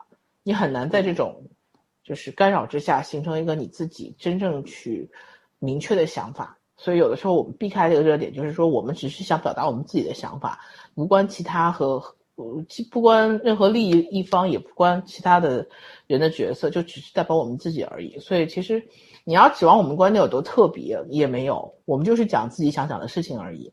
然后呢，因为这个热度，就就有了很多莫名其妙的关注。然后也有导致后面的节目也有了很多莫名其妙的留言，呃，包括攻击的，包括那种关注的。所以其实怎么讲，我们一直开玩笑说我们自己要做网红，但是我们真的从来没有把做网红这件事情迈提上日程，是因为你要做网红，你一定是很有有很多代价的。就是像大 V，他除非从来不去看他的任何留言，如果他。每天看留言的话，我觉得他心理状态不会太健康。任何一个人，我觉得，对啊，被那么多人诋毁，我我这方面真的挺服那个杜华的，就是杜华的老板。他说他每天打开邮箱，他要看嘛，他还是一定要看的，都有三四十万条的攻击，就是给他留言骂他的。我觉得你每一天面对这样的冲击，你还能保持一个正常的心态，我觉得已经很难了。就不要说你做做按照自己的生活去做事情，所以。我们是不想把自己的生活变成这样子，然后，所以我们从来没有认真的去考虑做网红这件事情。就是喜欢我们的观众，呃，喜欢我们的听众，我们是很开心的。如果你不喜欢我们，你说清楚原因也可以。你不说清楚原因，然后就是关闭你自己的这种选择，比如说取关什么的，那都是你的选择。但是麻烦你不要很幼稚的来告诉我，然后表示你对我很重要这件事情，你知道吗？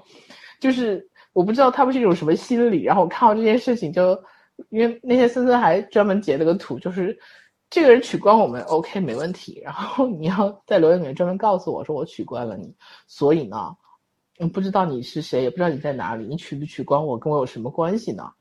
嗯，就是我觉得很多人骂，就是就是现在好多网上的听我我我我就是就就是就网键盘侠们，然后真的有一种误会，就像。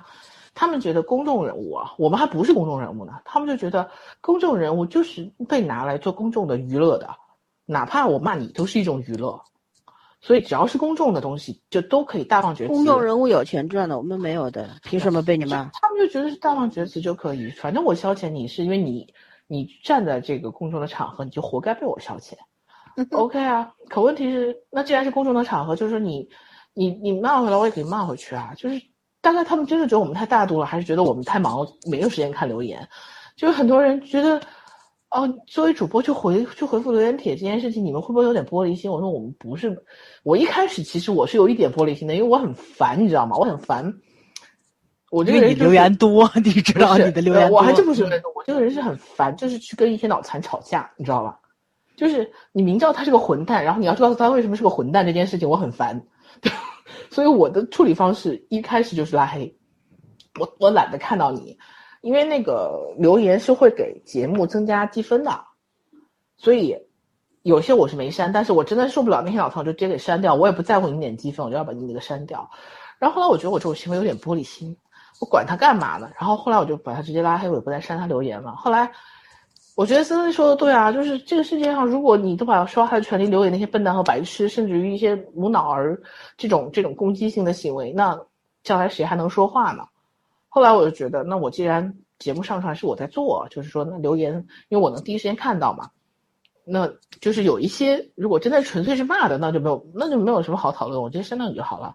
我喜马拉雅好像也不支持举报功能吧？哎呀，现在支持了，对我那天举报了。举报他不睬你的，有用的，有用的，有有还是有的，就是比较明显的那种。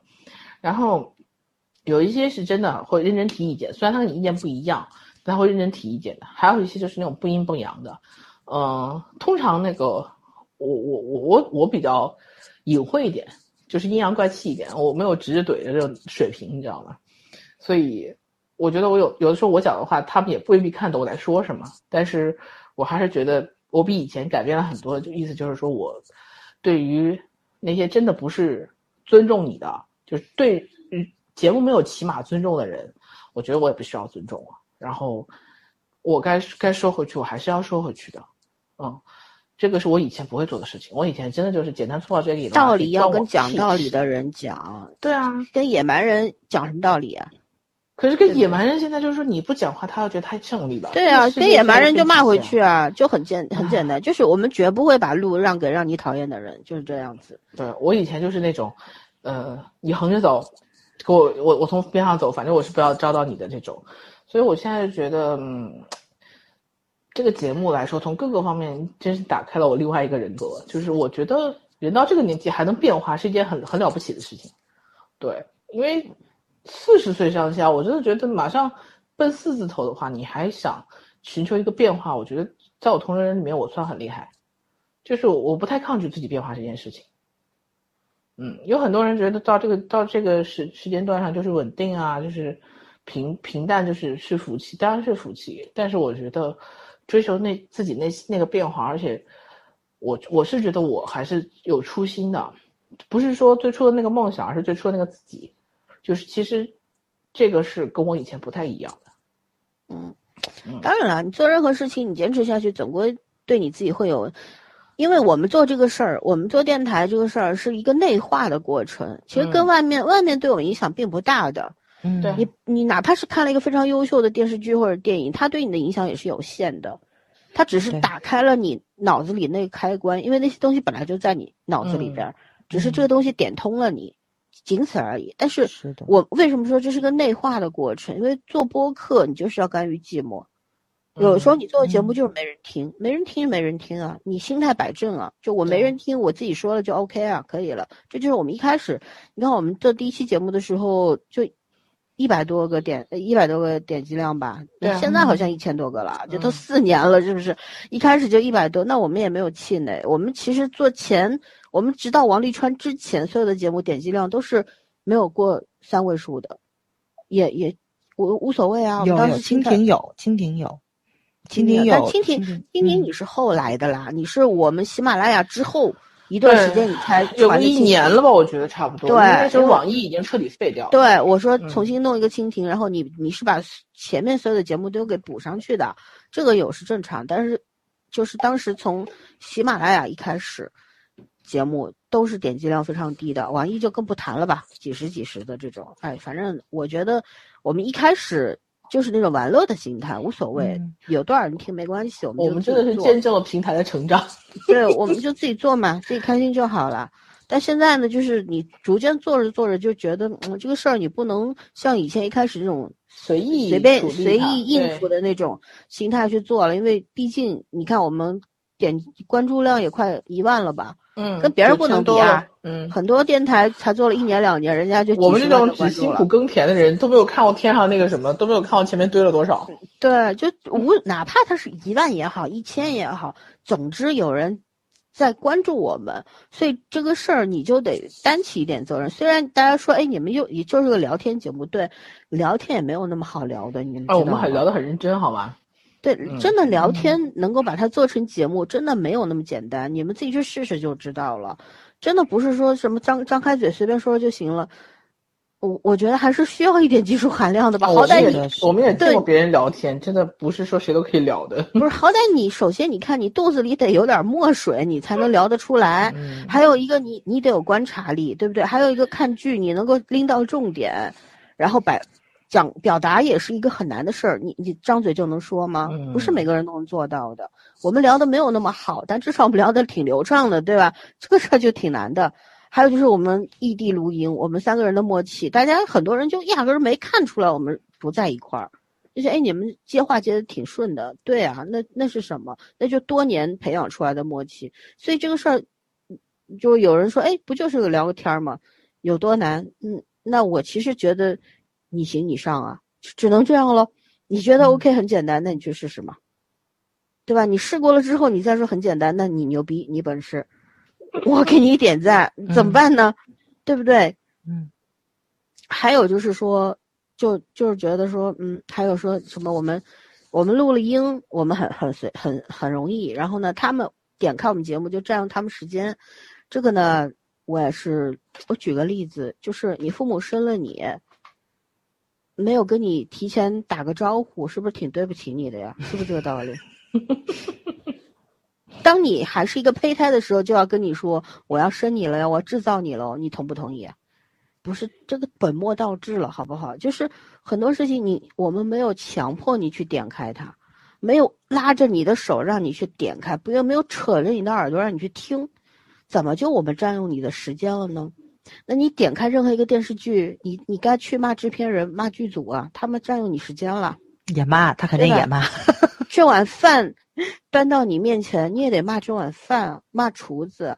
为什么？你吃这个饭占用你时间了呀？嗯。还有上厕所，你得骂马桶呀。你拉屎还占用你时间了呢，是不是？话都让你讲完了，现在大家都开始反省了，是这个道理吧？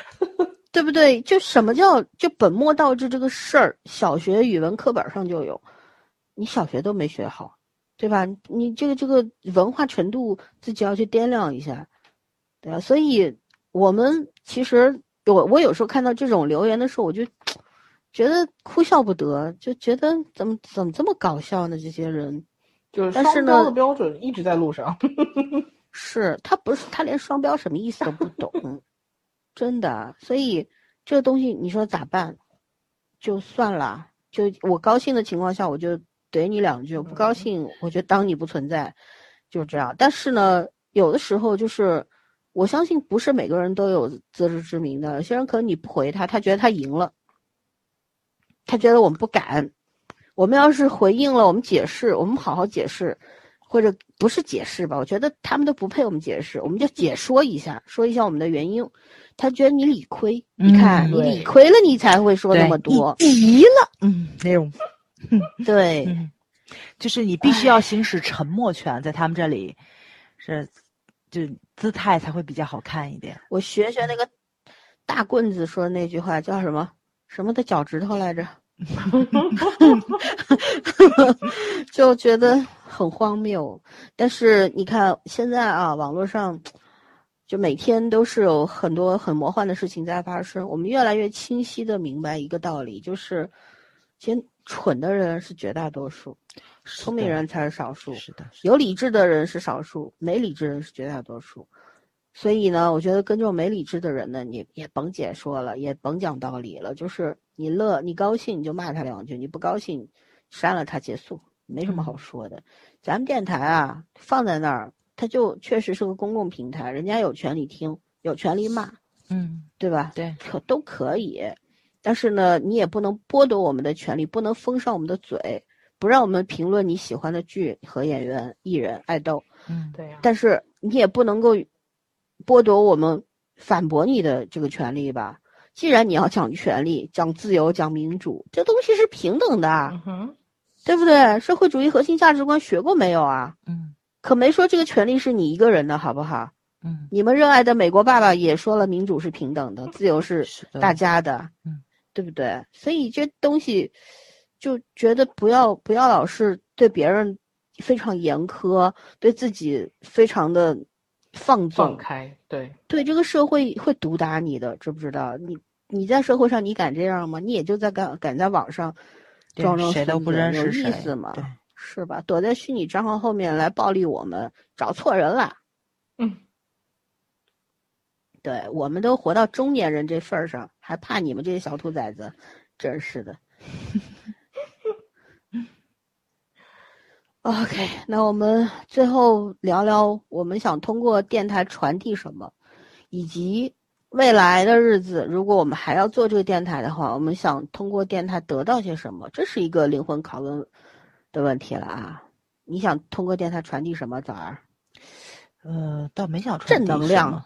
呃，没有没有，我没什么正能量，我最懒散了。对，经常是想一出是一出。没有啊，早早传达传递的，我觉得就真的是开心就好。嗯嗯，而且活着开心一点。我特赞同老孙刚刚说一句话，其实就是平等嘛，咱也别自由，就平等。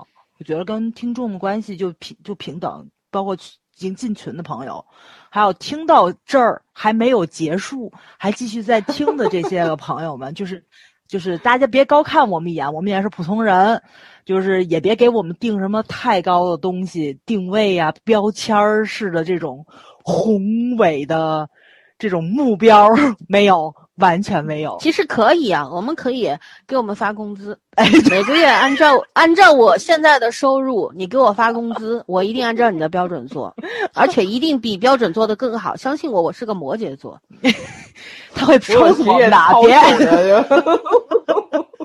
对，就是平等。我对你们也没什么要求，就是就老三的话，不可能把你的嘴给你封上，你想发表什么就发表什么，但是。我反击了，我们回复什么的，你也别往心里去，肯定也不是有好话嘛。对你就是你就镜子互相骂嘛，对啊，骂到你退缩为止嘛，或者不骂到我们拉黑你为止嘛，就可以了嘛。没错，而且，呃，刚刚也都说了这些东西了嘛，就是大家讲，我觉得就是我们其实聊电台聊了得有四年了，咱们。不说三观正不正啊，但是我们的价值观是什么样的，大家几乎是都能知道。如果是老听众的话，会知道我们就是在一些问题上是什么样的看法。如果说真的跟你看待事物的角度或者什么的不一样，呃，没有谁对谁错这一说啊。我现在这个年纪看十年前的我自己，我也是个傻逼，这个没有没没有办法，因为那时候我小，我看待问题的角度就是不一样。肯定的，包括我们在聊电台的过程中，就是呃聊到抑郁症的问题。我有一个高中同学，我就是第一次听到了，就是同龄人去世，就是他抑郁症自杀了。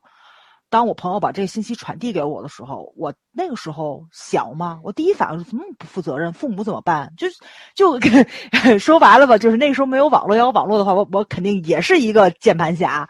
但是现在我已经到这个年纪了。我觉得就是你看待这个问题的角度，肯定就跟我十年前的自己是完全不一样的。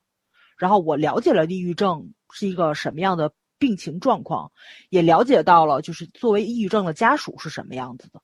然后这个问题是一个很难去解决的这么一个问题，他活与他去世其实都是伤害。这个是很两难的事情，这是一个大家都规避不了要去面临的一个人生课题，就是你对生死、对疾病的一个看法啊，就是不一样，完全不一样。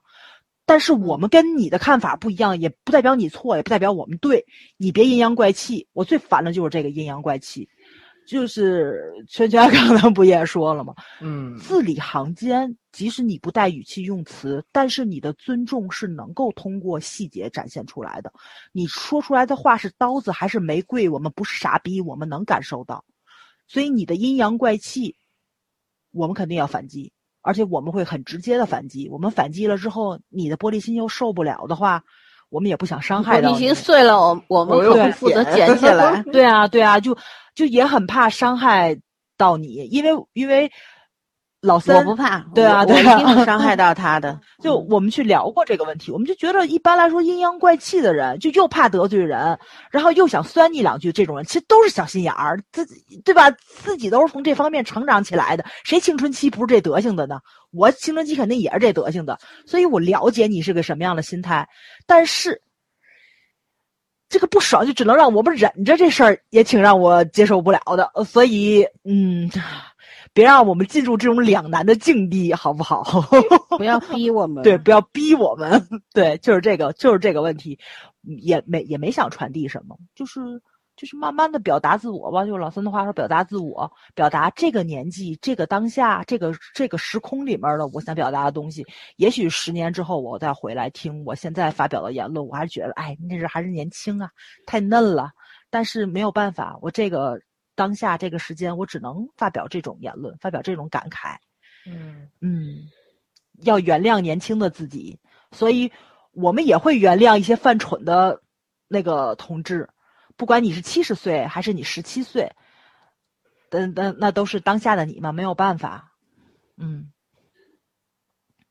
我不原谅，惹到我，我一定不原谅。对，当然不原谅了，该怼还是要怼嘛。对，嗯，大家就是网络上面的，就就就就莫名其妙遇上了，谁也没必要让着谁。对对，这是我的道理。对，如果说你是我一个认识的小辈，然后跟我有过那么一两次的加见面的缘分，对吧？我一定会礼让三分的，但是也有底线，就是我推到这个线，你不能再过来了。嗯，你再过来呢，我就要不客气了，这是我做人的道理。但在网络上，谁认识谁啊？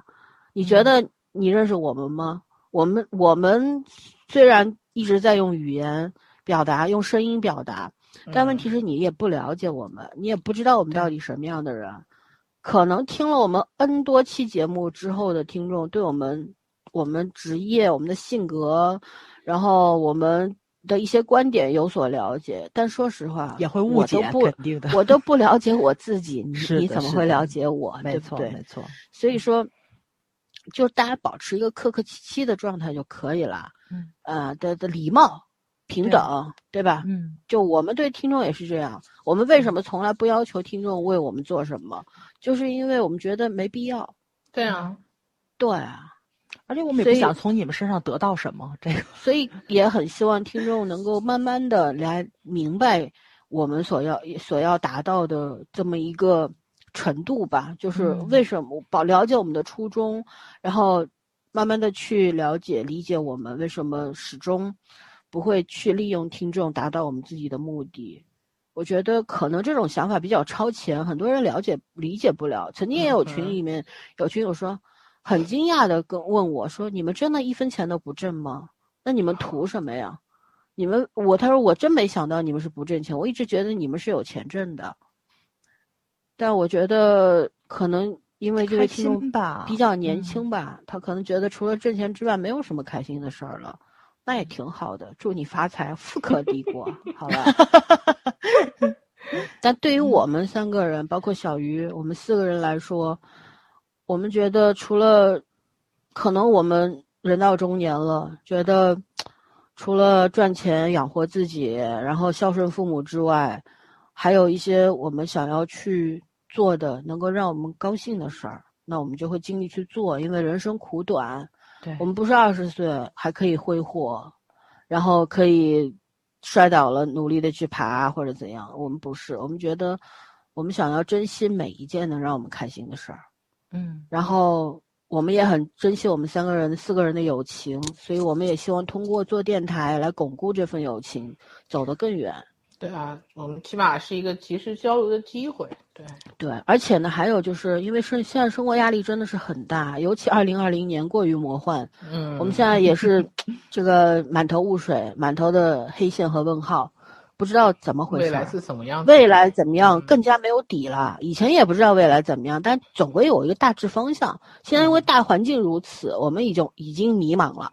所以呢，不管怎么样，每周有一次机会，我们可以借由一些影视剧来聊一下、碰撞一下。我觉得对我们来说是一件非常好的事情。其实我们也欢迎其他的听众，如果愿意的话，可以主动加入我们，来作为嘉宾，跟我们交流。因为我们也希望有新鲜血液，然后我们可以找到更多的角度，对吧？光听我们三个人说，听多了也腻的呀。所以也希望有其他的听众加入，然后跟我们来交流一下，然后发生一些新的火花嘛，擦出新的火花，新的段子。嗯，对，其实挺希望，因为我们不是什么。什么那种明星电台呀、网红电台，我们就是个素人电台。我们更希望跟听众做做做朋友吧。通过想把这个电台作为一种媒介，然后大家交个朋友，然后能够大家非常处在一个非常平等的、公平的一个状况底下，来好好的聊天儿就可以了。就作为生活的一种调剂品，它不是你的必需品，一定要记住，它就是一个调剂品。对我们来说是这样，对你们来说也是这样。嗯，对吧？要说以后得到什么，我不知道。我虽然这题目是我出的，我真的不知道。我这个人不不是那种看得很远的人，反正更关注当下吧。就是将来会发生什么，我不会不太会浪费时间去想，就觉得每一步走扎实了，一定会有未来的。但如果你第一步就走错了，就走的像喝醉酒一样乱走的话，那就没有什么未来可言。所以我是很务实的一个人，就是会很努力的把每一步走稳走好。嗯哼，能得到什么随缘吧。对，你不知道上天馈赠给你什么。我我现在就很满足嘛，做这个电台挺满足的。四年这个光阴啊，四年里边，你自己的人生其实也发生了很多的变化，然后工作也发生很多，从有一个有有正正式工作的人变成了一个没有正式工作的人。我也 你马上又要有正式工作，对，辞职，然后开始呃做很多很多的事儿，然后觉得遇到了很多人。人生嘛，就是一个不断积累和剔除的过程，无论是人还是物，对吧？然后就就总有一些东西是你能够守住的，比方说我的朋友，还有我的节目，我觉得这这是你能够握在手里的东西，所以这个很重要。那可能就是有一些东西注定就短暂的跟你相遇，又很快的离去，那你也没有办法，也不要去强求，嗯，就是这个样子。我觉得就是就对我来说，就是保持平常心嘛。虽然有的时候看到那些傻逼，就觉得就也不是生气哈，就觉得挺逗，然后挺想调调侃一下他们的。但那真的也就是都有，对，那也就是很快就会翻过去的事儿，很快翻篇。因为我我们心都心里都很清楚，就是这个世界上永远不缺这种人，对吧？但我们不要忘了，我们也是普通人。我们虽然可能承受力比较强，但是总有一个底线在那儿，对吧？我我其实还是很喜欢，不是很喜欢，还是觉得做人开心最重要，包括把人骂回去、骂哭 去，也是一个很让人开心的事。对，所以真的。真的不要觉得我们是女人，然后觉得我们是老女人就很好欺负啊！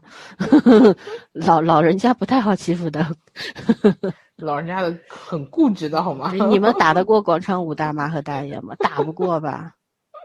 对吧？嗯嗯，好，我说完了，圈圈你来吧。嗯，我觉得你们说的差不多了吧，也没有什么要补充的了。你跟我们想法一模一样，加一吗？啊，也也也没有什么一定要带给什么。其实我觉得这个是一个，就是我自己成长的过程。然后我觉得我成长那些东西能能能有人愿意听，觉得还有点意思，我就已经觉得很厉害了。然后至于什么正能量的这些东西，我真的没想过。其实什么是正能量，我都不知道。对啊，我就是觉得。哎，就是 就是反派的反义词，人家反派影评怎么心里怎么想啊？对，我觉得今天今天下午不是还很搞笑，老三就说我们选头像要严肃一点，我说我哎呦，我说我呃要正经一点，正经一点。我说我什么时候成个正经的电台了？我说我也不知道。对啊，其实我们一开始就是为了自己做的这个电台，然后做到今天这个规模，嗯。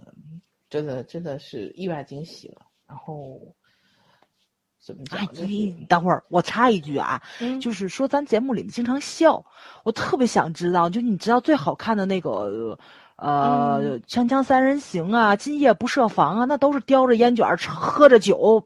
在那儿聊好吗？关键窦文涛那个圆桌派里面还得焚焚这个香，你知道吗？对呀，点笑就对呀，就他们那是可视化的，我们这不可视化，难道都不能这不能笑吗？说句不好听的，我们这是后期跟不上，跟上的话，我是像那个什么一九八八的羊叫啊什么的，都给你加 上，知道吗？不就这这里边就都哔哔哔全有了。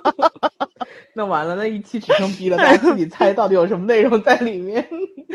又不是死侍的电影，加那么多哔干什么呀？我觉得今天结尾曲可以放一首王一博的《无感》。哎，可以，可以，可以，可以，非常可以，放开头吧。嗯，哎呀，这个全交给小鱼了，他他他。版权问题，希望没有吧？啊，有吧？他好像有，有。不好说，因为前面大张伟的歌是没有版权的，我知道。不讲这个，就是就是，我们我们因为版权问题，在喜马拉雅上也下架了好几次节目，然后开始都是真的不懂，所以其实真的这个节目让我们学会了很多很多东西，很多技能。对，这个以前你不做是不可能会知道的。你以为的很简单的事情，我现在只想说，你以为所有的很简单的事情都不简单，这世界上没有什么东西是很简单的。就做了才知道有多难，好吗？对，就是那些细节，能够提前把一件事情所有的细节想清楚的，我觉得那那是真的很厉害。大部分人是做不到的，我们都是边走边碰壁，然后在边学着去我觉得我们已经很厉害，我们已经能看很远了。但是有些问题还是要遇到才知道。就我们看再远，也不可能看到类似于新冠这样的问题。所以，人生充满了朋克吗？某些人，人生充满了惊喜。某些人乌鸦嘴，不说话了，不说这这不承认。沉默还是得把我激出来，你说我没有节目为证，这不用承认。嗯，总而言之就是，如果今后你还想听我们节目，就欢迎你听下去。然后我们依然是这个宗旨，就是为我们自己开心而做的一个节目。然后希望能能有更多好的影视作品，然后让我们去推荐和自己去观看。然后就是有很多观点，其实我觉得我真的跟森森和早学了好多东西，因为。很多时候，你如果自己去 去改，回来给你打个赏是吧？可以 可以，这可以又发红包了。可以，我很务实的。是的，是的。然后下面留言说，是不是听者有份儿，对吧？哎，所以我觉得其实这个机会很难得，然后这种这种缘分也很难得。嗯，我希望我们电台能够长久一点吧，然后也能自由一点，就是可能。未来审核制度会有各种各样原因，可能会比较严格，但是我还是希望我们的自由自由的这个心愿可以达成，对，就可以讲想说夹缝中追求一点点的属于我们的自由表达的自由，没有绝对的东西嘛。我我们这一代人挺幸运的，因为我说实话看着这么多真的是弱智的剧，我觉得我挺同情现在年轻一代的。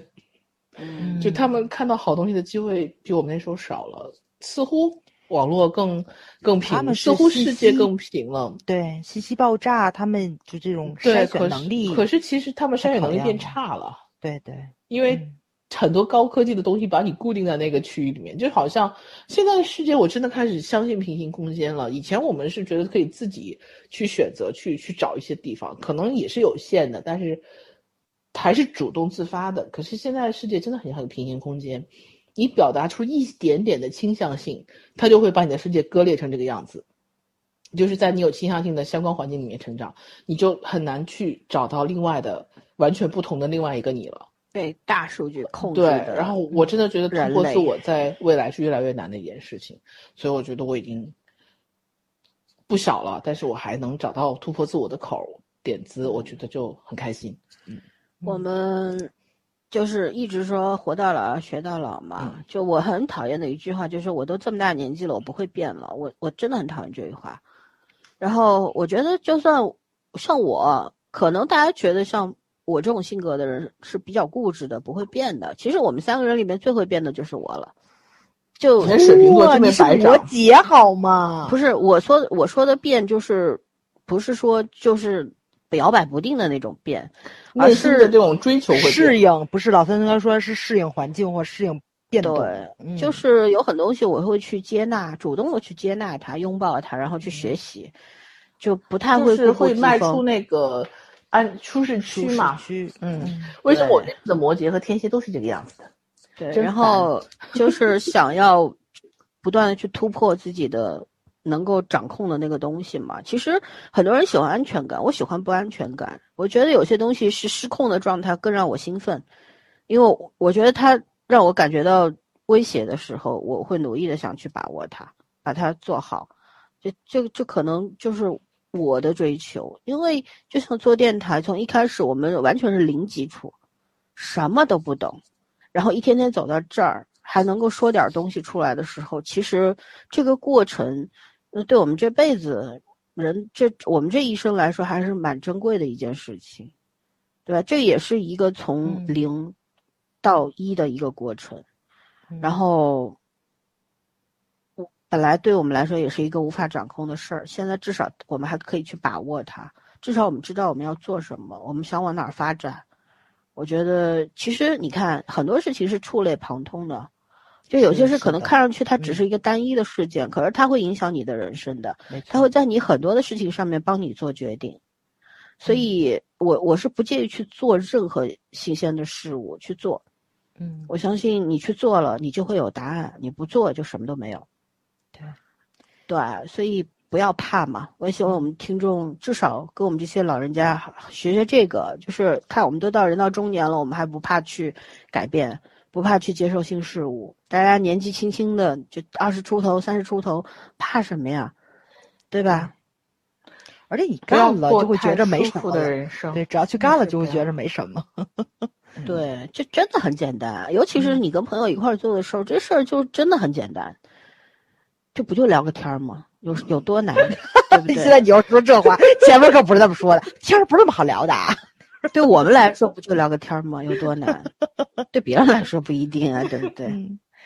而且会聊天儿，就刚刚老三说的话，就给我启发了。就是咱们其实聊了好多期节目，并不火，但是咱们倾注的心力非常多。比如说信号是一个，还有一个就是我其实最喜欢一期节目是库尔，就是咱们聊的那个英剧，对。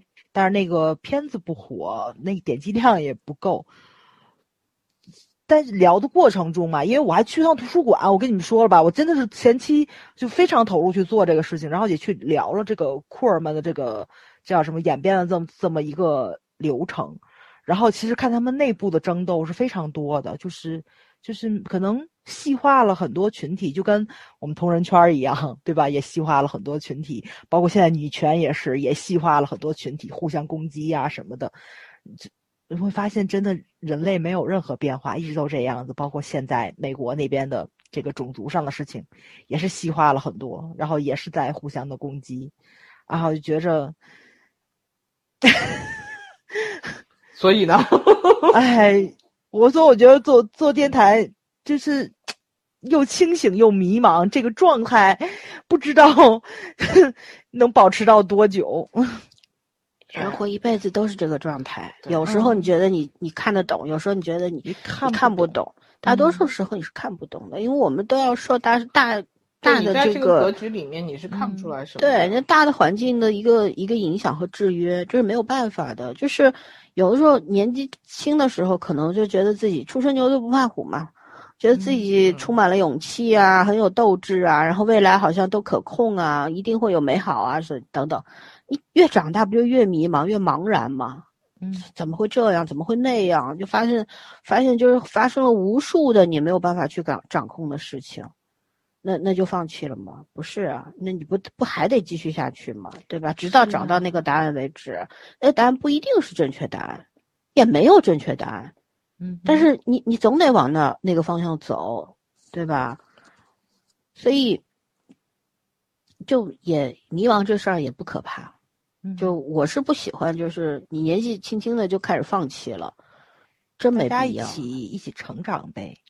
对啊。就其实我上周我还觉得我说我不想干这个电台了，我倒不是因为说被那些留言给气的啊，还真没有。我是不太容易去生气的一个人，我我觉得他们骂我们，我们骂回去就完了。我骂的更难听，我让他更难受，不就行了吗？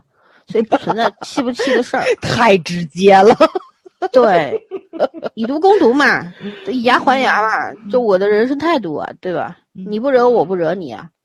但是，但是我觉得我不想做。我那那段时间有放弃，其实我心里是很清楚，因为今年这个新冠的问题，疫情直到现在还没有结束，然后好多这个教授啊、医生啊说，说不定秋天、冬天还要卷土重来，所以整个人的那个心态是不稳定的。而且我从一月份开始到现在，我真没有停过，一直处于一个非常疲倦的状态。我自己觉得，就就是我肉体承受不了，是因。我没办法，就这东西，我我通过吃的好一点，争取多睡一点时间，然后运动运动，可能能调整。但内心的那种心理压力啊，这东西是需要时间去释放的。对对，所以上周的时候我就觉得，哎呀，我要不让圈圈和崽儿先继续一段时间，我先歇一阵儿吧。觉得我是需要时间去调整，给我一点时间让我自闭一会儿吧，就这样。但后来想想呢，也没什么必要，你自闭了就能解决吗？嗯，对吧？解决不了，解决不了，那就继续吧。嗯，你，就继续斗下去嘛，这没办法嘛。所以就就，所以我我今天说提议说，我们做一个四周年，咱们聊一点有的没的，然后呢，嗯哦对，圈圈之前还说我们要把这个目前为止到到这一期吧，应该是作为一个到就乘风破浪的姐姐嘛，我还没更新呢，最新一期。呃，等会儿你更新吧。然后就是从这个为节点，把我们这个专辑给结束掉，然后重新开一个新的专辑，作为四周年的礼物，新的开始。对对对，然后我们以后可能会有一些必做的剧，说不定也会提前告诉大家，让大家先去先去看，看了之后大家能够。更多的去聊是吧？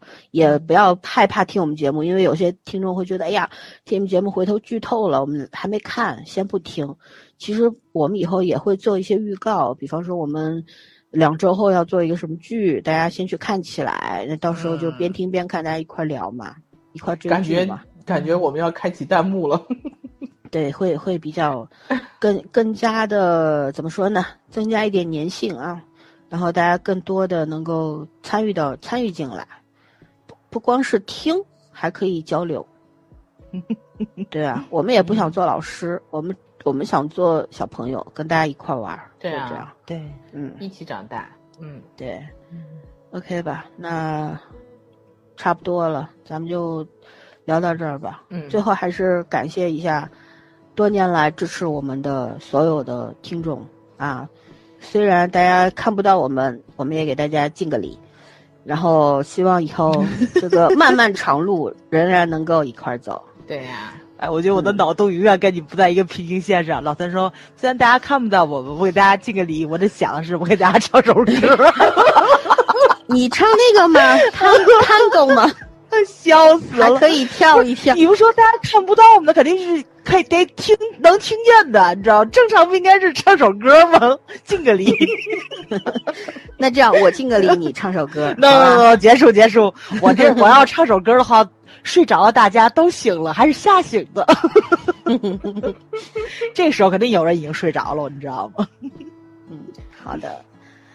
好吧，那就到这儿吧。我们下一期节目再见，拜拜，拜拜，拜拜。